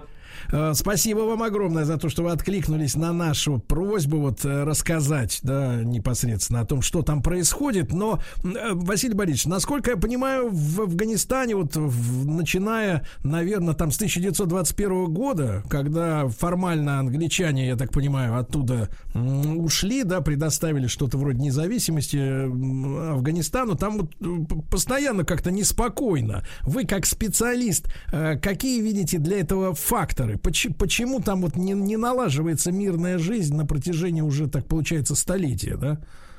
Да нет, я так не могу согласиться с этой точки зрения. 50-е, да 40-е, 50-е, 60-е, 70-е годы mm Афганистан был таким уголком мира, mm мирным, спокойным, тихим, так сказать, безопасным. Mm. Да, волнения были в 20-е годы, Очагово они были в 30-е годы немножко. В 75 году были небольшие волнения, но это были настолько незначительными, а, они были настолько незначительными, что никакого э, существенного влияния на стабильность политического режима и э, стабильность обстановки в стране не влияли. Все началось э, с вообще все началось с 22 апреля 70 -го года, с дня рождения столетия Владимира Ильича Ленина, когда э, про левые, про московские, так сказать, э, политические силы устроили ряд мероприятий, посвященных столетию со дня рождения Ленина. В ответ на это подняли голову исламисты. Вот. Мусульманская молодежь, э, молодежный филиал э, братьев мусульман. И вот э, с этого времени начала потихоньку медленно, медленно, медленно ржаветь ситуация, подвергаться коррозии, э, ну и к чему-то привело, как говорится, всем всем известно. Василий Борисович, а э, что касается, вот вы сказали, мероприятия 22 апреля 70-го года, но это были какие-то протесты, какие-то забастовки? В какой форме это все происходило? Были массовые демонстрации в ряде афганских городов, не только в Кабуле. А, с портретами Ленина, с, э, как наши майские демонстрации, понимаете? Вот, значит, и э, с красными флагами, так сказать, вот, люди как бы праздновали столетие э, вождя мирового пролетариата, понимаете? Да. Вот. В ответ от, на это мы получили, э, ну не мы, а, так сказать, э, э, афганские левые получили жесткую достаточно реакцию со стороны исламских радикалов. А, э, Василий Борисович, а на тот момент у них э, форма правления-то какая была, вот форма власти? В тот момент была монархическая форма правления. То есть был король Афганистана? Хамад Захиршах, да, да. Он, он какую позицию вот в этом, э, как бы, як, ну, как бы общественном противостоянии занимал? В целом нейтральную. То есть он просто наблюдал, что происходит на улицах. Да, каких-то особых мер э, в отношении левых или правых не предпринималось. И э, вот получается с 70-го года, ну мы все помним там дату, да, конец 79-го года, когда ввод ограниченного контингента уже советских войск. Вот в это десятилетие, э, э, Василий Борисович, расскажите, пожалуйста, какие процессы происходили, которые, собственно говоря, и привели к, э, к тому, что Советский Союз стал участвовать во внутренних делах этой страны? Но э, я хочу сказать, что э, процессы шли в этом же русле, да, э, противостояние левых и правых. Вот. А они со временем обострялись, э, они э, утихали какое-то время. Но все шло, так сказать, э, в, вокруг этого противостояния. Значит, и когда в 1973 году власть захватил Сардар Мухаммад Дауд, и стал президентом, он э, свое правительство, э, в составе правительства э, вошли представители левых, э, фракции Парчан. Вот. Э, это еще более обозлило так, исламских радикалов.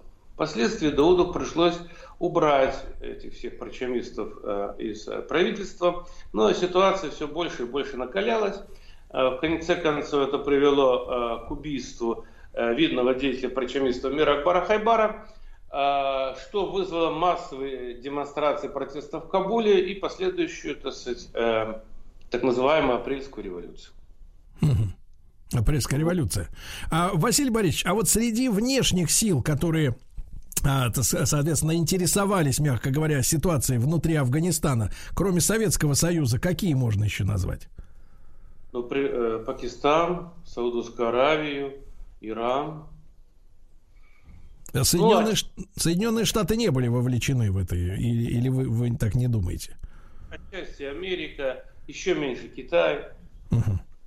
Так как мы были вовлечены не во внутриполитическую, а а, даже больше внутри экономической ситуации, там никто не был вовлечен. А какой наш был, какой наш был экономический интерес э, в Афганистане? Ну, сказать, что он был значительным, это э, будет неверно. А в то же время мы преследовали определенные конкретные политические э, интересы. Для нас не было ничего важнее, нежели э, сохранение Афганистана в орбите нашего влияния. Поскольку это приграничное э, с нами государство, э, граница достаточно э, продолжительная, и для нас безопасность на этой границе играла первостепенную роль, особенно после того, когда был сформирован блок Сента, в который вошла так сказать, Турция, Иран, Пакистан, вот, э, и Великобритания. Э, и только благодаря нашей вот такой активной э, политике в направлении, так сказать, удалось удержать, э, удержать Афганистан от вступления в этот блок. Василий Борисович э, Кравцов, ведущий российский специалист по Афганистану, сегодня в нашем эфире в прямом.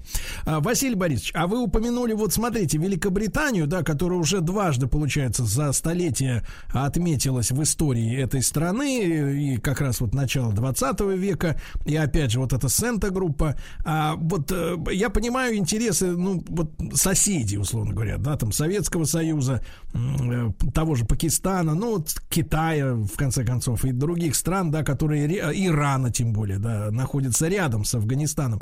А вот британские интересы в этом месте земного шара, они в чем заключались, чтобы нам понимать, как бы вот э, политику этой, этой страны, да, вот что они, как, как они видели свою роль в этом регионе?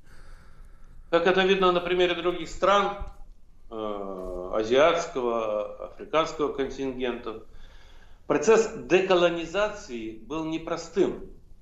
И до сих пор колонии имеют э, существенное влияние на политику, на экономику э, своих бывших колоний. Э, значит, э, колонизаторы имеется в виду, да. имеют большое. Значит, и э, было сформировано так называемое Содружество наций, которое функционирует по сей день.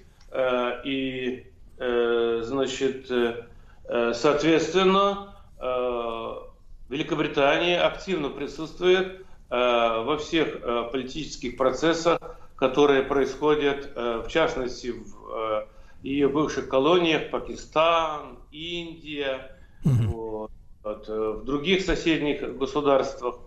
Соответственно, есть, имели место соперничество за эти колонии между французскими, английскими, голландскими так, колонизаторами и так далее. Вот, а отчасти оно продолжает иметь место по сей день. Поэтому есть значительный интерес Великобритании в этом плане. Но я, Сергей, хотел бы все-таки вернуться к, к той ситуации, э, возмутительнейшей ситуации, которая сложилась вокруг предъявления обвинений России. Да. Понимаете? Конечно. Это э, лично меня крайне, так сказать, возмущает э, ибо я считаю, вместо того, чтобы благодарить Россию и россиян за то, что благодаря э, они участвовали в международных усилиях по вызволению из афганского плена двух американцев в мае-июне этого года. Вот. Причем оба американца были э, и являются членами демократической партии США. Значит, вместо этого, да, на нас буквально через 10 дней э, вылилась ушат э, грязи абсолютно необоснованной, понимаете? Мы э, в рамках международных усилий 22 мая вызвали одного американца, так сказать, 11 июня второго американца, вот, значит, которым, э, э, которым э, неизбежно ждала э, казнь и смерть, понимаете? Вот. Видимо, э, э, та, та же Нэнси Пелоси, она не осведомлена об этом, понимаете?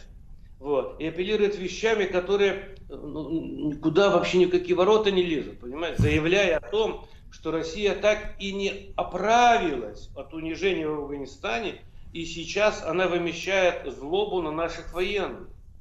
Это бред, понимаете? Это, это такая болезнь, которая, я не знаю, по крайней мере, наша медицина вряд ли ее лечит. Ну, Василий Борисович, ну тут две, две, два момента. Во-первых, э, действительно, в, в устройстве американского государства прослеживается раскол, да, это очень острая проблема. И, что самое любопытное, внешнеполитические заявления делают не один какой-то центр уполномоченный, а разные именно политические силы. Это вот странно, такой раздрай. Но самое главное, вы знаете, мне кажется, кто о чем говорит, тот этим и занимался. Возможно, американцы в свое время, э, сказать, спонсировали э, там в 80-е годы как раз э, так называемых партизан, как их иногда называли даже у нас, вот, чтобы они, соответственно, нападали на наших военнослужащих. Почему возможно? Это было открыто, это было публично, понимаете? Вот. И я как-то э, сказал, как же так, вы спонсировали, то есть вам можно было спонсировать убийство советских солдат и офицеров, а Россия, это заведомо это нельзя. А на что мне ответили, ну мы же это делали открыто, а вы это делаете тайно. Значит, я хочу э, заявить э, о том, что все это бред, все, вся эта истерия, вот, не имеющая под собой никаких оснований. Поскольку я э, погружен детальнейшим образом в происходящее в этой стране, вот, и э, те доводы, которые приводятся, вот, я имею возможность оперативно, быстро так сказать, разбираться с ними. И э, мною установлено, что никаких оснований, дающих э, право кому бы то ни было предъявлять России такого рода обвинений, нет. Там, там очень много шелухи, там очень много всяких э, плохих слов сказано в наш адрес, да, вот, в адрес э, главного разведывательного управления. Но э, основными остаются два сюжета. Два сюжета. Первое – это убийство э, и гибель американских военнослужащих, э, начиная с апреля 2019 года, когда четверо военнослужащих погибли, подорвавшись на мине, э, э, значит, причем мине американского производства. А второй сюжет – это связано с финансированием через некого Рахматулу Азизи. Я хотел бы разъяснить, так сказать, читателям, я думаю, не только э, в нашей стране э, услышат меня, да, да, что касательно первого сюжета. Действительно, э, подрыва на дорогах, э, гибели американцев и э, представителей других стран в рамках э, международного контингента, э, действительно, э, с начала 2019 года э, на дороге, э, называется Саракинау, это новая дорога, построенная при советской власти, прямо ведущая из Кабула, из Кабула с Джилабад ведет прямиком на Баграм. Она идет через уезд Дехсабс провинции Кабул и попадает в уезд Баграм провинции э, Парван. Значит, э, действительно там э, была нехорошая ситуация.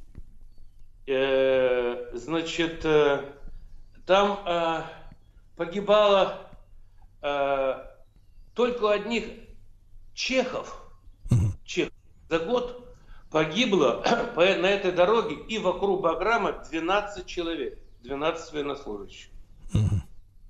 Погибло большое количество прокуроров, следователей, так сказать, военнослужащих афганской военной полиции, которые, поскольку там э, в Баграме находится тюрьма, они сами живут в Кабуле, им приходится регулярно периодически ездить, вот, они попадали э, под террористические вылазки. Погиб, значит, Василий Борисович, а чтобы мы представляли, это какое расстояние примерно, порядок? 5 километров. Угу. По старой дороге, вот которая через на Салам идет, да? Да.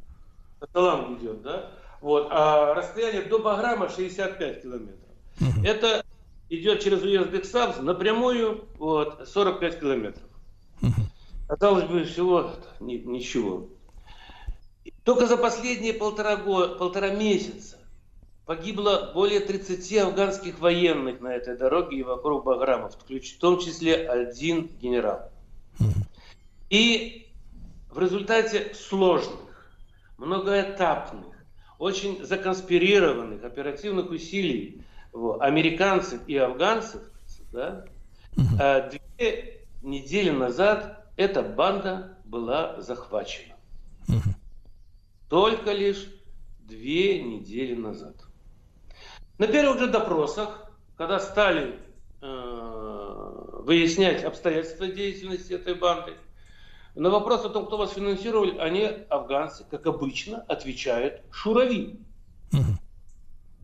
Вот. Значит, у афганцев до сих пор э, нету как бы э, того деления, что вот Советский Союз развалился, что его нету, есть Россия, есть другие постсоветские государства. Для них все шурави. У меня, допустим, дипломатическая карта выдана МИДом Афганистана то, с 2016 года, да, написано вот. Совет Эмбасси. Советское посольство. До сих пор. До сих пор, да, понимаете? И эти на допросе тоже говорят, Шурави, а кто Шурави? А мы не знаем. Понимаете? Вот. А где вас готовили? А нас готовили в провинции Бахлан. А кто готовил? Два узбека. А откуда они, эти узбеки? Мы не знаем. То есть. Понимаете? Но тут надо, а... Василий Борисович, еще подчеркнуть, что сама этническая, этнический состав Афганистана, он очень пестрый. Там нет такой а, а, нации афганец, да, там есть, соответственно, я так понимаю, и узбеки есть местные, есть э, таджики, да, вот афганские. Правильно я говорю? А, начнем с того, что нация такая есть. Есть. А, в этническом плане, так и в политическом плане э, имеется в виду, э, имеется в виду а, а, афганцы как нация, сформировавшаяся в процессе становления афганского государства. А, понимаю. Вот. Э, что касается нас, они нас воспринимают, так сказать, всех как шурави. Поэтому Все. обвинения, так сказать, да, которые угу. вешаются на нас, вот, угу. они совершенно неприемлемы. Когда Э, Василий Борисович, Василий Борисович, мы продолжим сразу после новостей, новостей спорта середины часа. Василий Борисович Кравцов, ведущий российский специалист по Афганистану. Сегодня мы сегодня говорим об обвинениях Нью-Йорк Таймс в том, что якобы наша сторона оплачивает теракты против американских военных.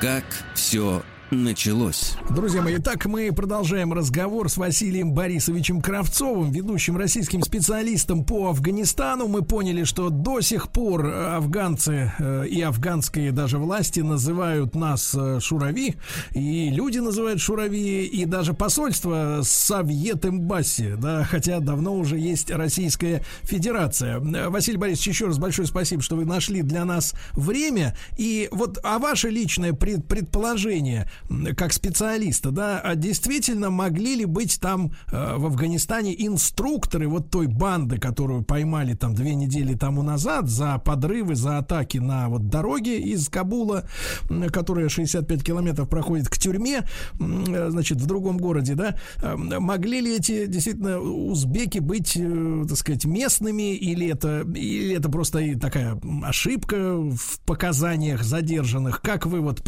что вы можете, как прокомментировать личности за вот э, инструкторов? Я могу сказать, что, скорее всего, это исламское движение Узбекистана, известная террористическая организация. Скорее всего, оттуда. Значит, итак, эту группу 15 человек, так сказать, вот, захватили. Значит, э, через несколько дней, так сказать, э, была получена информация о том, где находится склад боеприпасов. На складе боеприпасов было обнаружено 150 противотанковых мин с возможностью э, сработки взрывателя с мобильного телефона. Плюс 350 только магнитных мин, также с возможностью э, э, сработки взрывателя с мобильного телефона. То есть планы по э, созданию проблем на этой дороге так сказать, э, у данной группировки были серьезными и далекими. Теперь Нью-Йорк Таймс утверждает, что русские якобы платили по 100 тысяч долларов за убийство одного американского военнослужащего. Ну, вы знаете, это вообще не какие-то, ворота не умещаются. Э, могли бы написать тогда уже миллион долларов за каждого военнослужащего, понимаете? Как на самом деле происходило, так сказать, вот то, что, что дает эта группа, так сказать, вот, э, в своих показаниях? Что за каждую полицейскую машину, афганскую полицейскую машину, им давали 2500 долларов за подрыв. За подрыв каждого американской бронемашины Э, э, с предоставлением видеозаписи 12 тысяч долларов. Плюс за каждого погибшего американца или э, представителя коалиционных сил, находящихся в этой бронемашине, 5 тысяч долларов. За каждого, так сказать, афганского э, чекиста, прокурора, следователя из баграмской тюрьмы давали им по 6 тысяч долларов. При этом все выдачи средств осуществлялись только по предоставлению видеозаписи. Далее Нью-Йорк Таймс и Вашингтон Пост значит, э, заявляют о том, что существовал некий курьер, вот, некий посредник, который возил деньги, а может и возит, вот, российские деньги э, для того, чтобы талибы там уничтожали американских и э, натовских военнослужащих. Э, эта э, сказка также не выдерживает никакой критики. Ибо человек, о котором идет речь, э, Рахмат Азизи, настоящее имя по рождению Азиз, из, он был не мелким предпринимателем, а был крупным наркоторговцем, наркобароном был, с обширной сетью э, поставок э, э, наркопродукции в самые разные регионы, как через Пакистан на Индию, так и в северном направлении, так и через Иран на Турцию и на Европу. Так вот, в определенный период времени этот наркобарон втерся в доверие к американцам. И путем, так сказать, самых различных финансовых подачек, ради того, чтобы обелить свой бизнес и свое имущество, так сказать, вот, получил крупные американские подряды, в том числе военные. И он, э, его компания строительная участвовала э, э, в строительстве одного суперсекретного американского военного объекта на территории Афганистана. И если по предположениям Нью-Йорк Таймс, этот человек а, а, действительно связан с российской военной разведкой, тогда, извините, о какой безопасности собственно вооруженных сил США может идти речь? Как же так? Значит, вот они э, э, пишут Нью-Йорк Таймс. Вот он, э, он имел криминальные связи, будучи будучи американским контрактором, имел криминальные связи. Но как же так? Как американцы допустили? Этот человек за счет взяток, серьезных, крупных взяток, так сказать, добился своего и его допустили. Понимаете? В следующем же абзаце Нью-Йорк Таймс пишет, а, как это ужасно, что российская военная разведка сказать, использует криминал в решении своих задач по противодействию американской военной миссии в Афганистане. Понимаете? То есть при э, восстановлении Афганистана, при сооружении военных объектов, американцы имеют право использовать криминальные связи. Вот. Мы же, сказать, даже и близко не можем подойти, подступиться кому бы то ни было в решении тех или иных э, военных э, или разведывательных задач. Поэтому э, все, что э, излагается, все, что предлагается на настоящий момент э, международной общественности, является набором абсурда, вот, который не выдерживает никакой критики. Василий Борисович, а э, тогда возникает вопрос, э, против кого эта публикация-то направлена? То есть смысл вбрасывать именно сейчас э, такой материал? Я вижу э, два смысла, две цели. Первое, первое, э, очень сильно буксует так называемый мирный процесс так называемая миссия Зальмая Халильзада, спецпредставителя Государственного департамента США по афганскому мирному урегулированию. Очень сильно буксует. Я вообще, анализируя э, поступающую ко мне информацию, могу сказать, что уверенно сказать о том, что эту миссию ждет фиаско и даже коллапс. А для того, чтобы найти кого-то виновных, ну кто может подходить на эту роль лучше, чем русский? Никто, конечно. Вот. И начинается вот это вот изобретение того, чего не было и не могло быть. Они считают э, российские военные институты вообще за э, нечто такое полупартизанское, полубандитское, так сказать, учреждение, понимаете? Э, что, мол, со счета ГРУ, да, деньги переводились на счет талибов. Вы такое себе можете представить? Это, но это любой нормальный человек такого представить себе не может, понимаете? У нас никогда нет, не было цели, задачи заниматься противодействием осуществлению американцами и НАТО военно-политической операции в Афганистане. Как вы знаете, на первом этапе, когда они входили в 2001 году, мы оказывали им активную поддержку. И Джордж Буш сам говорил, Джордж Буш младший, о том, что не, не, не будет поддержки со стороны Путина, мы бы эту операцию не начинали бы вообще. Понимаете?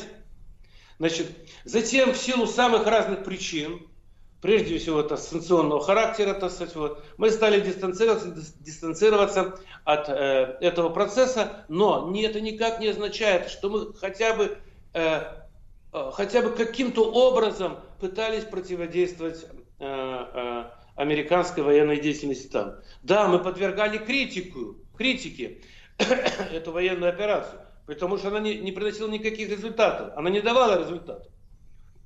И в том числе благодаря российской критике начался э, первые шаги по афганскому мирному урегулированию. Да, да, мы присоединялись к голосу правозащитных организаций, когда те возмущались по поводу совершаемых американцами тяжких военных преступлений на территории Афганистана. Но противодействовать американцам вот. Мы никогда этим не занимались, даже в, в, в голову такие мысли не приходили, понимаете? А это Нэнси Пелоси заявляет, что э, мы не оправились от унижения и сейчас э, вымещаем злобу. Какую злобу? Мы э, то, только что в рамках международных усилий россияне освободили двух американских демократов, да, а, и мы что вымещаем злобу? Мы никогда не имели злобу по Афганистану, мы ветераны афганской войны, Э, э, злобу в отношении США. Мы в Афганистане не США воевали. Понимаете? Да, за этим стояла, так стояли американцы, американские фонды стояли, это правда. Но в не меньшей степени за этими же муджахедами стояли и Китайская Народная Республика, и Саудовская Аравия, и целый ряд других стран, особенно мусульманского мира, понимаете? Так что теперь? За то, что китайцы спонсировали муджахедов, мы должны что? Противодействовать деятельности Китайской народно-освободительной армии, что ли? Эта логика, она не, не, она не поддается разумному объяснению, понимаете? Значит, э, и вторая цель, э, то есть теперь первая цель это э, переложить как бы ответственность за неудачу мирного процесса, э, за то, чтобы э, американский контингент все-таки вынужден был оставаться там, надо, был, надо обвинить Россию. Вторая цель это предвыборные дела в, Афганист... в Соединенных Штатах Америки, тогда, когда надо еще больше нагрузить Дональда Трампа российским неким следом, вот, и э, обвинить его э, в совершенно так сказать, немыслимых грехах, типа того, что он не читает сводки, он э, не, не в курсе, он не знает, он никаких мер не, не предпринимает. Как вы знаете, Джон Болтон, бывший советник по нацбезопасности президента Трампа, выступил э, э, по теле, американскому телевидению и комментируя вот эти статьи Нью-Йорк Таймс, о финансировании, якобы имевшем место финансирование России э, террористической деятельности Талибана, заявил, что он за все годы своей, э, э, своей государственной службы никогда такого не слышал. Понимаете? Болтон не слышал, специалист, профессионал по этим вопросам. А, допустим, э, э Пелоси, э, другие демократы, так сказать, Адам Адольф Шиф и другие, вот, они оказываются, так сказать, вот прямо, прямо в этой теме Нью-Йорк Таймс и Вашингтон Поста, понимаете? Они убеждены, они знают, что это было именно так, понимаете? Поэтому вот две цели, которые преследуются. Вот мы эту э, э, э переживем, вот, жизнь покажет и докажет, что э, мы никогда не преследовали э, цели Э, действовать против американских войск в Афганистане, а в меру своих сил и возможностей мы оказывали им помощь и поддержку в решении тех задач, в которых заинтересована также и Российская Федерация. В частности, касательно того же исламского государства. Да. Друзья мои, сегодня мы говорим с Василием Борисовичем Кравцовым, ведущим российским специалистом по Афганистану. Ну, поводом для нашей сегодняшней встречи стала статья в газете Нью-Йорк Таймс, суть которой отвергает и Трамп, и наше, наше Министерство иностранных дел. Еще несколько у нас осталось минут. Хочется поговорить о связях вот как раз задержанных 15 э, членах вот этой банд-группы, занимавшейся подрывами на дороге на автомобильной, как раз вот с, с тем самым движением Талибан. Это имя очень часто мелькает в СМИ.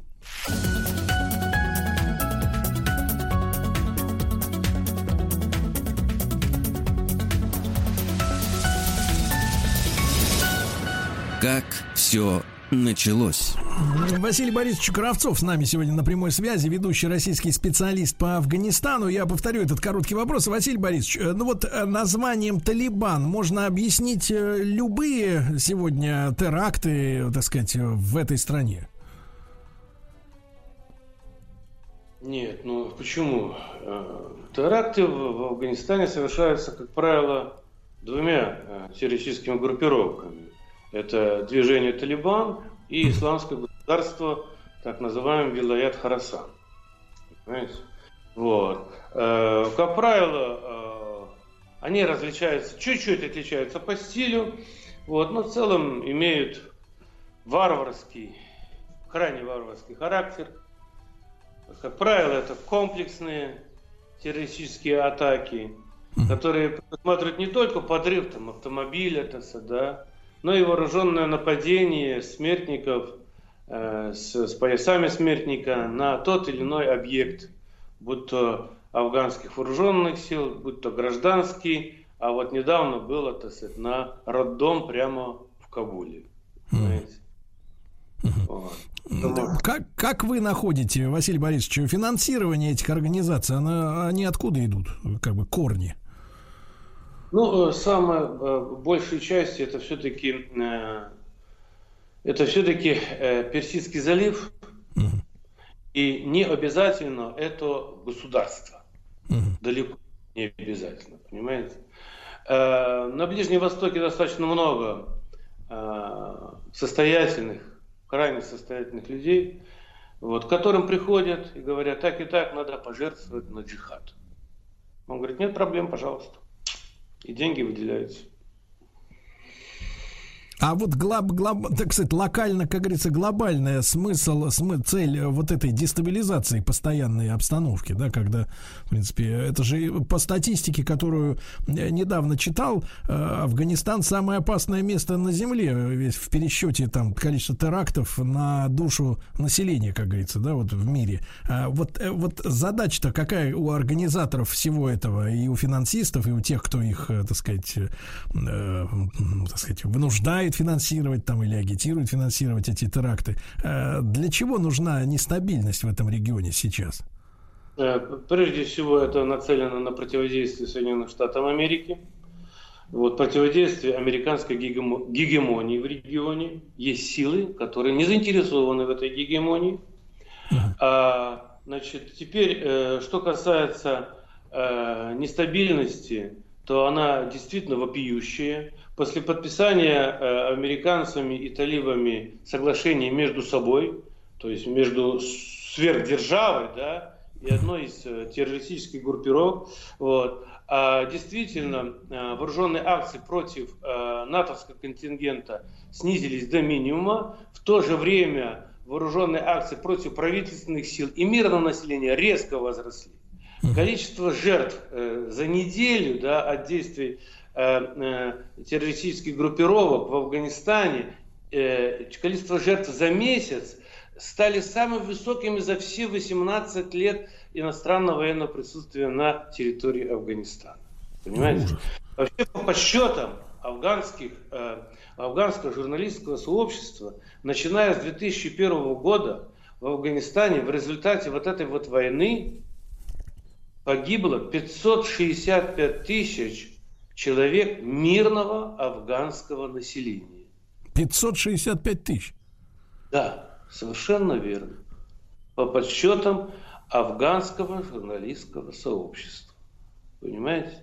Угу. Значит, и в этой связи э, э, споров, дискуссий э, очень много. Но реальных подвижек в мирном урегулировании, к сожалению, нет.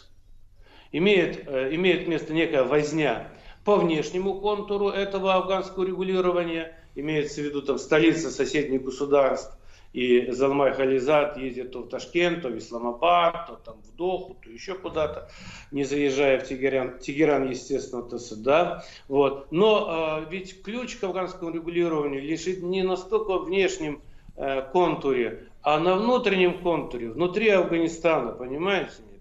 И в который раз приходится говорить о том, что афганский вооруженный конфликт это не есть некий сопромат или высшая математика. Это конфликт, который может и должен быть урегулирован. Однако реальных движений, адекватных движений в этом направлении, к сожалению, э, не имеет, мы не наблюдаем. То есть все-таки все-таки ключ к решению вопроса находится внутри, да, несмотря на. Конечно. Ну, талибы, они те же афганцы, понимаете? А это те же самые афганцы, на том же языке говорят, их родня здесь живет, так сказать, понимаете? Семьи здесь, они сами отсюда, они выросли. Так сказать. Это те же самые афганцы, понимаете? И вот сейчас говорит о том, что вот как бы второй вариацией Э, э, после подписания в Дохе соглашения между талибами и американцами должны быть прямые мирные переговоры, которые все никак не начинаются. Ну так начните. Кто вам мешает? А им мешает то президент Афганистана, который выпустил э, не всех талибов из тюрьмы для того, чтобы они резко активизировали вооруженную деятельность против правительства. То выпустили 2000, да не тех выпустили, оказывается, понимаете?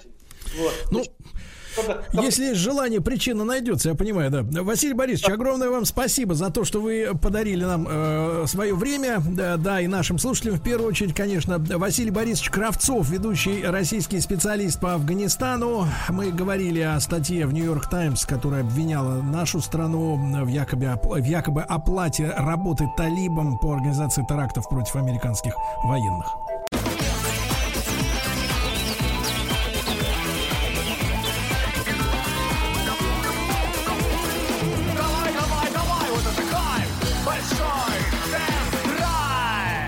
Ну Ну что ж, товарищи, у нас понедельник, а, радиоверсия большого тест-драйва. И неужели к нам пришел восточный гость? Доброе утро, Сергей. Доброе утро, Влад. Доброе утро, уважаемые радиослушатели. Как вы? Ну, прекрасно, прекрасно. Какие пошлая, пош- пошлая запись. Да, ну что Слушайте, же, да. что хочу вам сказать. Так. Да. Постепенно эм, страна возвращается к нормальной жизни, потому что, если я правильно понимаю, вчера в Подмосковье прошел а, первый а, после пандемии фест, причем организован он- был следующим образом. У вас была возможность приобрести билет, приехать на площадку, э, я так понимаю, в парк Яхрома. Это как раз тот, сам, тот самый заасфальтированный участок дороги, забетонированный, ну, ты помнишь, да, в Яхроме, где располагался один из experience-центров, центров подготовки компании Audi, если мне, если, если, если, опять же, мне не изменяет память. Значит, и находясь в машине, не выходя из машины, слушать своего любимого исполнителя. В частности, вчера а, в Подмосковье прошел концерт Григория Лепса. Боже. И у вас была Божечки возможность, мои, а. да, была возможность послушать Григория, в- находясь, не выходя, один- не один выходя из своего автомобиля. Один вопрос. Выходил ли из своего автомобиля Григорий? Когда пел, да. Не знаю, надо, надо посмотреть, Сергей Валерьевич, надо посмотреть. А, Надо Да. посмотреть, да. Ну Класс. хорошо, хорошо, Рустам Иванович, у нас с вами, значит, сегодня большая программа новостей, да? И вот смотрите, а, мы же с вами застали э, пандемию коронавируса э, на самом деле на, на этапе подготовки к отправке на Женевский автосалон. Да, я помню этот момент исторически, когда Да, как давно это было, да, я, я вам первый, кстати говоря, сообщил. о э, том, что помню. ничего не будет. Да, вы не поверили, вы сказали, ну вы неприлично сказали, но вы сказали не бояться. не Нет, бояться, ва- ва- да. вас назвали трусом, Сергей. Да, меня назвали трусом, а уже через пару дней после того, как я информировал Рустама Струсили Ивановича, да. э, струсили в Женеве, да, вот и, вот и все. И э, директор этой автомобильной выставки Сандро Мескита, такая фамилия, заявляет, что автосалон Женевский может вообще исчезнуть. Эм, Да-да-да, если, если, ну, видимо, там какие-то финансовые потоки нарушены. Э, Здание, где проходил э, Женевский автосалон, э, самый компактный в мире и самый любимый, наверное, журналистами, которые не любят прогулки, пешие прогулки по 10 километров в день. Да. И, и- и дело в том, что здания принадлежат государству, а вот аренда этих площадей, она, видимо, тяжким бременем э, на организаторов ложилась. И в итоге, э, в итоге, если в сентябре этого года, почему-то речь идет о сентябре, э, в этих помещениях не будет устроено нечто подобное, да, вот Женевскому отмененному автосалону, то, в принципе, в следующем году можно уже и не собираться туда в марте. Такая вот Прощай, история. Женева. Да, ну смотри, с Франкфуртом уже расстались, да? Женева, Париж, Женева, Париж, Париж. дышал На ладан. на ладан. Да, Да. да, да. Вот. ну Остался и- Пекин, и Сергей смотрите, Валерьевич. смотрите, но но на туда самом никто деле- не полетит. Нет, Руслан Иванович, ну, на самом деле это мы же с вами понимаем, что Конечно. а, карантин, да, он э, стал просто оконч... последней такой, не каплей даже, последним стаканом в этой кастрюле из проблем, да, которые были у, у строителей автосалонов, потому что за последние там 10-15 лет из-за э, цифровых технологий фактически изменился рынок продвижения автомобилей. Конечно. Сегодня просто не нужны вот эти э, траты, да, для того, чтобы э, продавать машины, ну, такие ма- масс- массированные, да. Дальше, значит, операторы каршеринга проводят акции, чтобы восстановиться после карантина. Ну, вот говорят, что потери составляли у операторов каршеринга во время э, самоизоляции до 250 миллионов рублей в сутки. Представляете? 250 миллионов Неплохой рублей. объем рынка. Да, да, да, вот такой, надо посмотреть на него, да, не, не прикупить ли штук 100-200 автомобилей, не выставить ли в виде каршеринга, да. Так вот, э, начали идти на разные ухищрения теперь, чтобы наверстать упущенное. Говорят, что ездить э, стали меньше, если раньше один автомобиль в сутки примерно 7 раз э, менял водителя То сейчас. э, то сейчас всего лишь 5. До сих пор нет восстановления каршеринга и начали вот, например, давать скидки по фиксированным маршрутам, чтобы проехать, например, на Даниловский рынок. Ну, я знаю, вы любите там, да, вот Кстати, открылся Даниловский рынок. Конечно, Сергей Валерьевич. А, и вы там бываете регулярно. Бываю. В шлеме. Вот, а, в депо и так далее, в Powerhouse дают скидку 15% на вот эти э, фиксированные маршруты. Ну что, да. будем знать, будем знать. Будем знать, да, будем знать.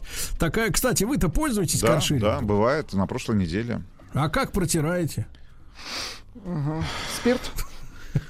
Сергей Валерьевич, протираю, протираю, протираю. Смотри, тут спорная ситуация. Ты, например, едешь на каршеринге, тебя останавливает э, наряд ДПС, да, например, мобильный. Ты открываешь форточку, а у тебя из салона спиртягой тянет, потому что ты протер поверхности, да, чтобы бороться с коронавирусом. Руль протер, торпеда протер, себе протер руки и лицо. Вот, и все, и проблема. Водкой. Да, но тоже хорошая вещь. А в Красноярском крае на пешеходных переходах установили фигуры детей Машеньки и Ванечки. Это дети из картона. Они будут останавливать, так сказать, гонщиков. А, а вот наш человек в Госдуме, э, Виталий Милонов, э, предложил запретить продажу в России BMW за пропаганду ЛГБТ до тех пор, пока они не вернут логотипу в Фейсбуке прежний вид. Да, Вот, вы, а слушайте, а ведь они вроде как перекрасили это, это на время своего вот это пр- шабаша. Месячника, месячник у А, них. месячник у них. У них месячник ЛГБТ. В плохом смысле этого слова. Правда, на целый месяц? Да, на целый месяц. Они поддерживают, я так понимаю, месяц э, прайда.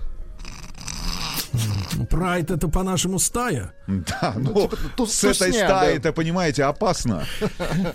Можно заиграться, Сергей. Ну что опасно? Вот Мерседес же не переделал, хотя, так сказать. Да нет, там все Сергей Валерьевич переделали. И Мерседес, и Тойота, в общем... Значит, им Там нечего достаточное количество А автопроизводителей поддержали, переделал. решили поддержать. АвтоВАЗ не переделал.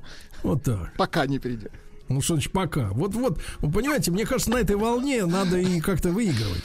битву. Кстати, АвтоВАЗ в четвертый раз за последние полгода поднимает цены на машины. Видите, какой спросом пользуется АвтоВАЗ. э, гендерно устойчивый э, бренд. Автомобиль. Настоящий, да. Бренд, да. Ну что же, вот э, надо есть о чем задуматься, да? Ну, россиянам назвали признаки, что вас ваш автомобиль хотят угнать. Так. Э, Если, например, не срабатывает сразу сигнализация или не ставится, э, так сказать, в блокировку двери, ну, то есть хандрит электроника, скорее всего, к вашей машине уже подбираются, да. А Mercedes-Benz создал сериал о жизни манекенов для краш-тестов. Понимаете, да? Э, Зовут их Фред и Томми. А угадайте с двух раз, кто это? Фред, Да, Фред это кто? это мужчина, А Томми? но женщина вполне возможно. Что значит Томми? Это И- же а Томми Хильфигер, это кто так? Хорошо, Томми это друг Это э, его этого, друг по, его, по партии.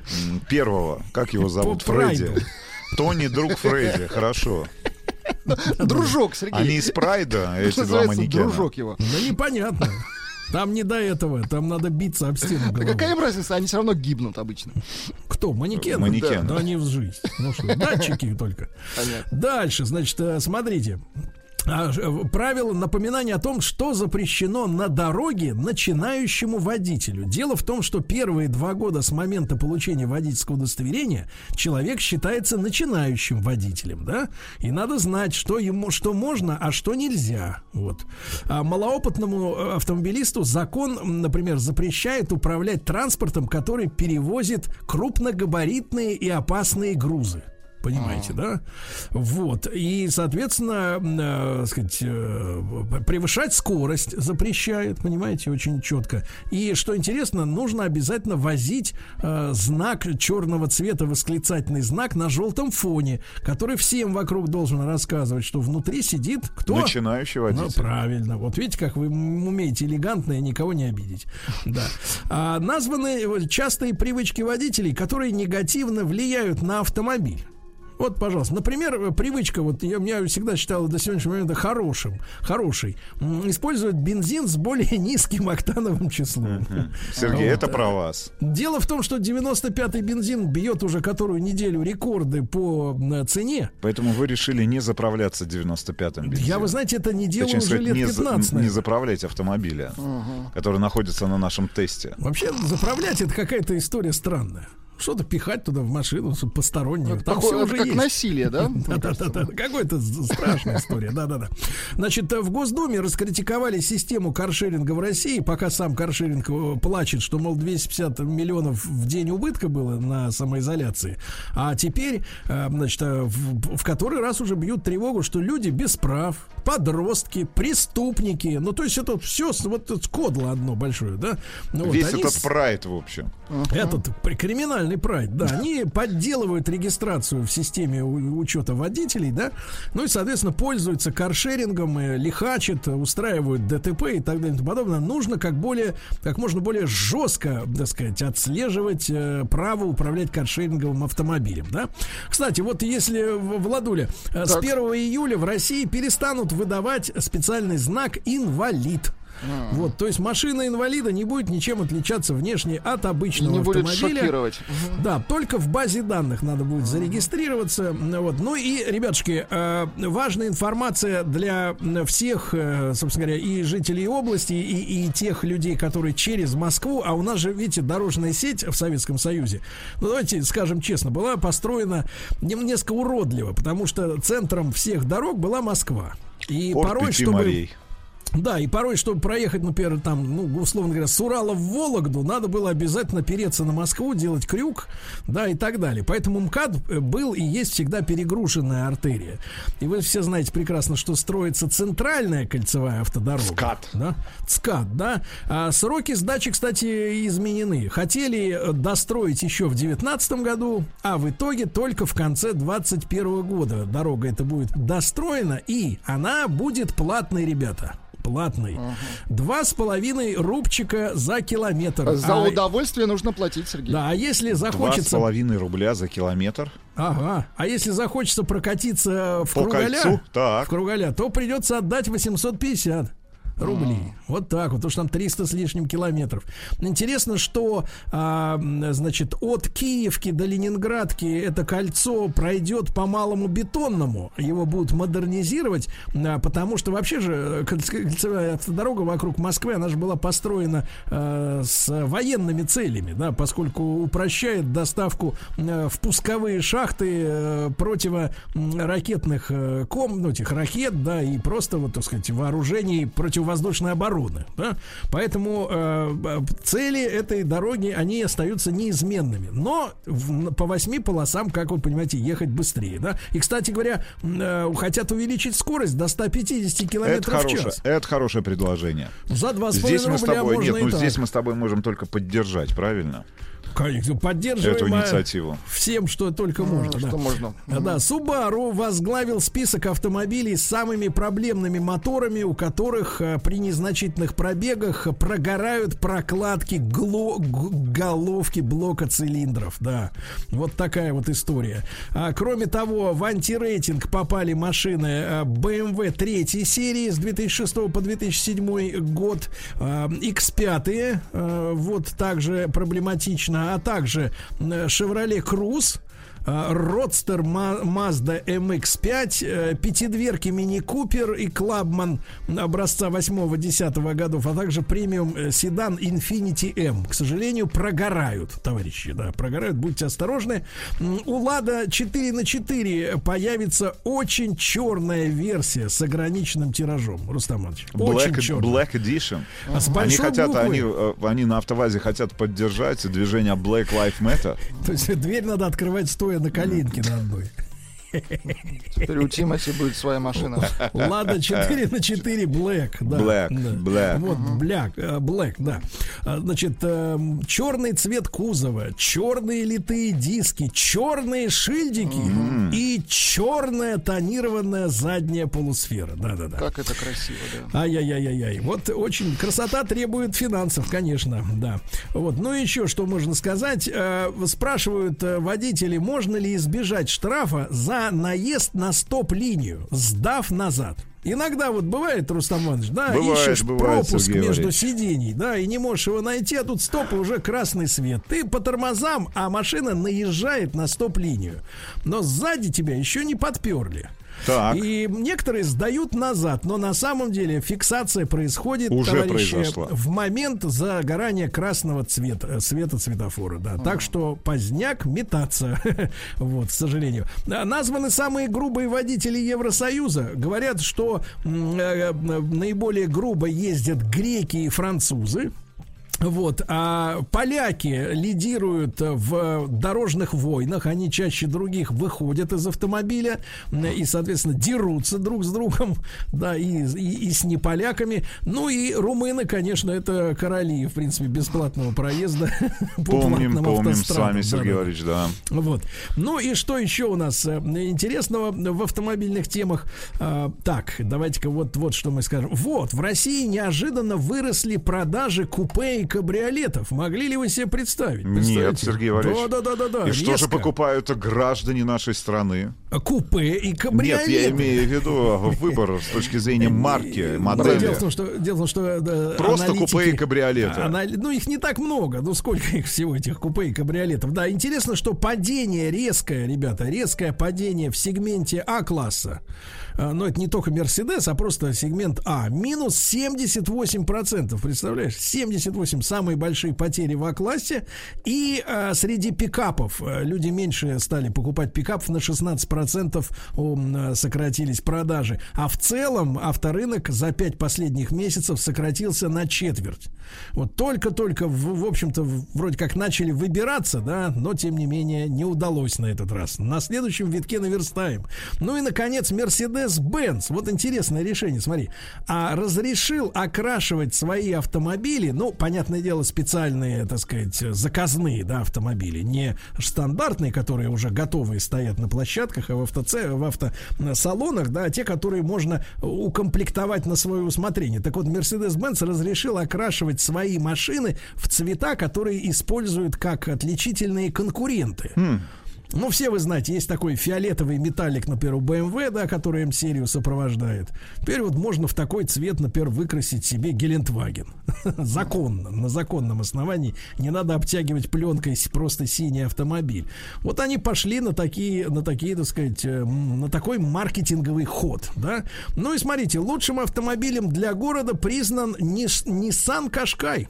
Да Это ладно. бри- британским изданием. Вот именно что да ладно, но тем не менее это факт. э, Ну, имеется в виду, наверное, э, компактные размеры, все-таки полный привод, да, э, удобная. Ну, Просторный салон. Просторный салон, да, единственное, что не учитывается, у нас просто его нет. Я, я уверен, что в Британии, скорее всего, эта машина поставляется с дизельным мотором, а в- к нам идет э, в бензиновой версии, и она, конечно, вот э, с ниссановским вариатором оставляет ощущение все-таки пассивного участника э, дорожного э, движения, но, тем не менее, британцы признали вот э, Кашкай лучшим автомобилем для города. Ну, а после, так сказать, э, э, новостей у нас очередная новинка. Сегодня двойной автомобиль, правильно, в нашем Да. большом тест-драйве? А дождитесь, товарищи.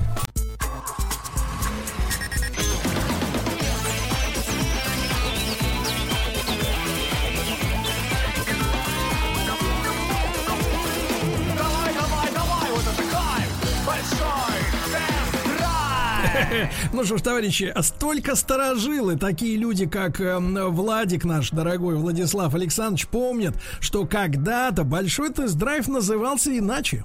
А как? Помнит ли об этом Рустам Иванович? Двойной тест-драйв. Да, да, да, назывался он двойной тест-драйв, да. Потом в команду уже влились новые силы. И, Новые значит, люди. Да, и название, название сменилось, да. Но сегодня у нас в полной мере двойной тест-драйв. И, и давайте так скажем честно.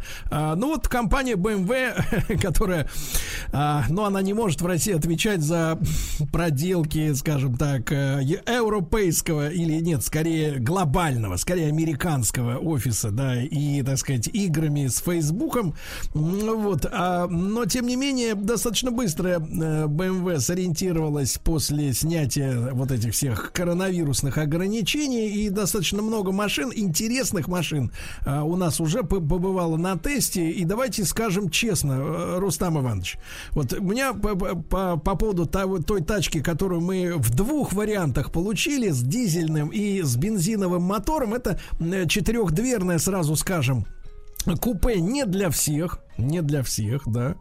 А под названием восьмая серия. Восьмая серия. Гран купе. Да-да-да. И вы знаете, ребята, я наконец понял, э, тут поглядев на нее так задумчиво со стороны, Руслан, не знаю, согласитесь вы или нет, но мне кажется, что этот автомобиль является единственным и, скажем так, э, мощным конкурентом для Porsche Panamera.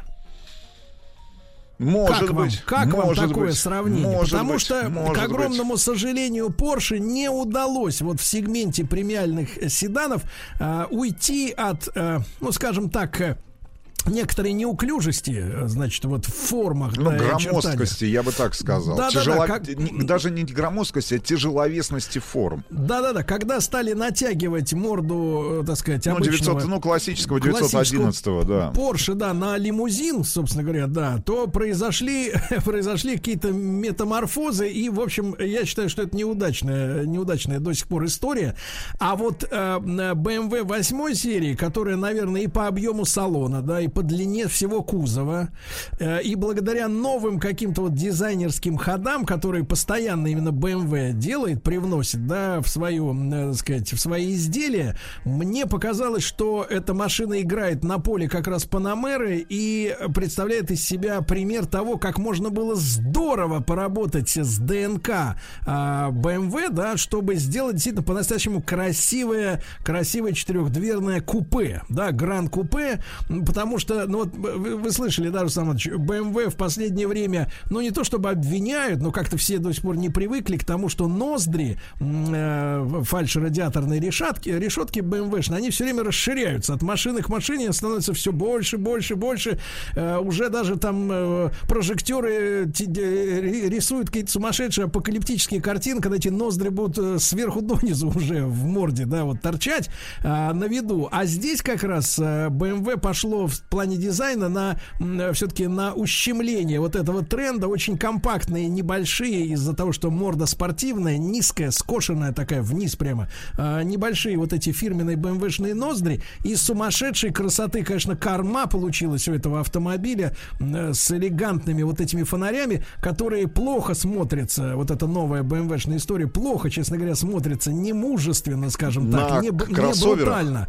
Да, на кроссоверах, а вот здесь вот на седанах, конечно, они играют вообще всеми красками и, ну, сумасшедшего дизайна. Мне достался как раз аппарат а, матового такого серого цвета, С настоящий. дизельным мотором. Да, да, да, настоящий болит. И ты знаешь, Иванович, вот помимо того, что я скажу, что это как и X6M, который у нас был на тесте недавно, да, который мы с тобой признали таким честным BMW, да, настоящим BMW, э, так и здесь полностью честный, полноприводный, прекрасно стоящий на дороге, полноразмерный седан спортивный.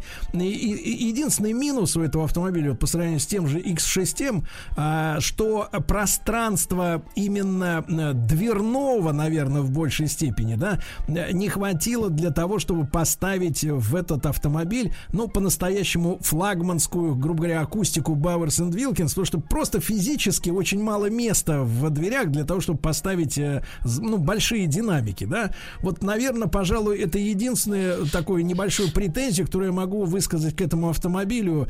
Все остальное просто на высшем уровне. Как эта штука стоит в поворотах на скорости, да, как она держится всеми четырьмя колесами за дорогу, ну, просто вызывает э, уважение. Просто дикий восторг. Ну, слушай, а, соглашусь, наверное, с тобой а, в плане выбора прямого конкурента. Наверное, здесь же где-то будет болтаться и обновленный, и хорошо нам знакомый Mercedes CLS.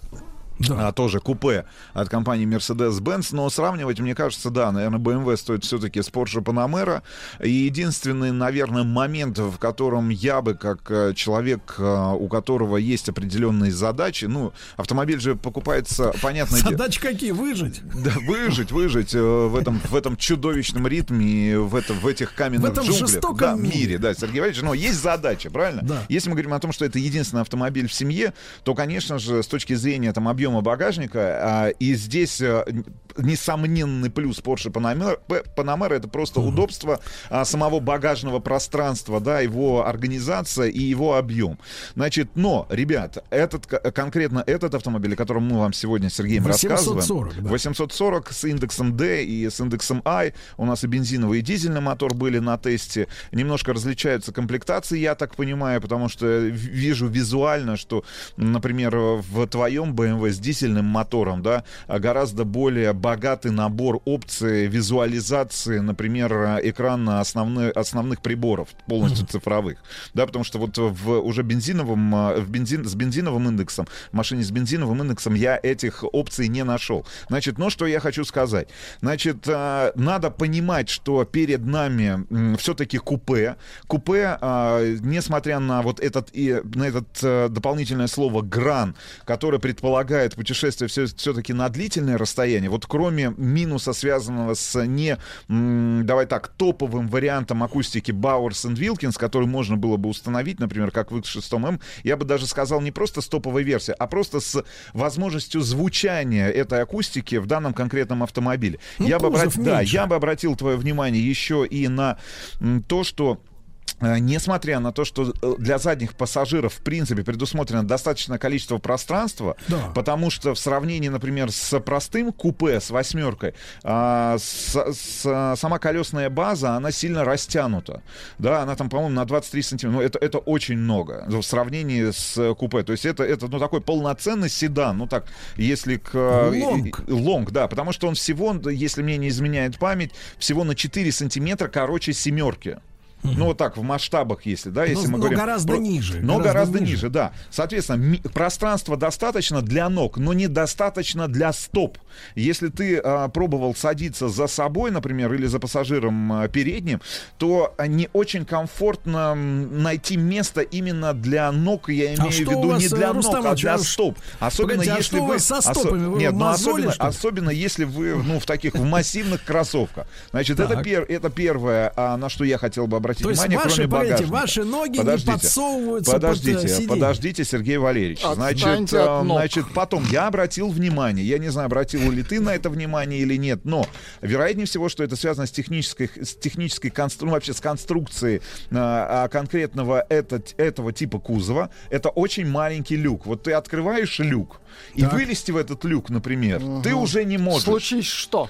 Но я Вы тебе- имеете в виду вылезти со снайперской винтовкой? Ну, вообще просто. И Или, например, вы огонь, да. находитесь в автомобиле с девушкой, с прекрасной, правильно? И вот, ну, не может Ах, это... вот зачем Нет, вы были ну, на заднем сиденье. есть она Нет, может я, не, я понять не не про могу. это сейчас, Сергей Валерьевич. Я просто, ну вот если ты обратил Сергей, про внимание, то крышка, вот, ну, крышка люка открывается всего наполовину. Я давно, честно говоря, не встречал. Вероятнее всего, опять же, это связано вот с техническими характеристиками, а, с тем, что, например, наверное, а, жесткость у этого типа кузова, она немножко а, основана на других а, параметрах каких-то, да, потому что у нас безрамочные двери.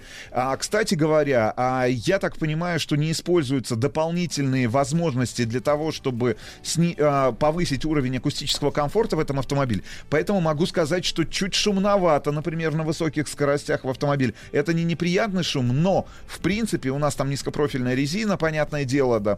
Значит, а, диски классные. э, понятное дело, что надо обращать внимание на само дорожное покрытие, но в целом немного шумновато. Во всем остальном я могу сказать, что это а, отличный, классный, красивый, спортивный, а, с характером автомобиль, который позволит вам в полной степени насладиться всеми теми характеристиками, настоящего которые BMW. BMW, да, которые мы за все это время, там лет за 10, которым мы занимаемся нашим проектом, говорили в адрес очень хороших автомобилей BMW. Потому что есть, понятное дело, там переднеприводные, там и двойка появилась, и X1. Ну, вообще, Экспериментальные. экспериментальные автомобили, которым реально и а, с точки зрения рынка, и с точки зрения обывателя простого, и нас, как экспертов, и а, автожурналистов, и блогеров, и публицистов, есть, есть вопросы. Но вот в данном конкретном случае, ребят, вопросов, наверное, вот по большому счету нет, это придирки. Да, а Придирки, вот, потому- э, давайте, пока вы сейчас окунетесь самое главное в цену, потому что я специально не смотрел, я предположил, сколько эта машина Ну, стоит. Давайте сейчас, сейчас. Значит, перед этим маленькая придирка. А, редкий случай, когда обнаружил, что там же у нас есть, э, значит, э, шторки, да, в задних дверях, которые можно поднимать и опускать, да, как и заднюю шторку за задним стеклом. Вот. Но что интересно, с водительского сидения задней шторкой управлять можно, а вот чтобы поднять в дверях в задних, нужно выходить, открывать отдельно эти двери и там этим сам заниматься. Это развивать мелкую моторику, странно, Сергей странно, Валерьевич. да. Развивать мелкую Ну, моторику. не Ну, что, мелкая, цена, 150 килограмм цена давайте на бензиновый мотор это 7 Давайте. миллионов 360 тысяч рублей. Значит, на дизельным, э, на восьмую серию Гран Купе с дизельным мотором д- 7 миллионов 290 тысяч рублей. И с индексом 850i э, 9 миллионов 150 тысяч рублей. Ну, в принципе, я, честно тебе могу сказать, я предполагал, вот поездив немножко на этой Что машине, дороже да, будет. я предположил, что она, вот наша, моя дизельная, да, я думал, что она где-то 8,5-9. Она, так сказать, а видишь, как Но я так получилось. понимаю, слушай, я так понимаю, что а, это именно м, Гран Купе как вариант а, развития восьмой серии, а, именно вот в этом типе кузова, дешевле, дешевле. Надо просто хорошо покопаться в специальных предложениях, ну вообще в целом с ценообразованием компании Б. Но в любом случае это будет дешевле, чем кабриолет, помнишь, который был на нашем тесте? Шикарный вообще, который стоит, ну сколько там, в районе, ну вот там за 10 миллионов он стоил, это Ну, точно. там вообще у вас были проблемы со стопами невероятные. Да, значит, он, он, и я так понимаю, дешевле, чем просто купе. То есть в этом, а, в этом, я так понимаю, была задача компании BMW для того, чтобы сделать этот автомобиль самым доступным в восьмой серии. То есть у вас есть купе, у вас есть кабриолет, у вас есть гранд купе, и, гран, и на гранд купе а, будет приходиться до половины всех продаж восьмой серии BMW в мире. Ну, впол- давайте так, машина действительно получилась очень красивой. Вот, а Porsche со своей Панамерой должна будет, я думаю, что в этом сегменте э, потесниться. Да, явно потесниться. Ну, а цена, в принципе, что? Благородная цена, Да. понимаете? Все-таки это автомобиль, который э, говорит нам о том, что здесь едет э, непростой человек. Непростой человек. И что у него, в принципе, достаточно большие стопы. Ну, Я про вас сейчас в данный момент, друзья мои. Совсем скоро на канале Большой Тест-Драйв на YouTube. Еще больше подкастов на радиомаяк.ру.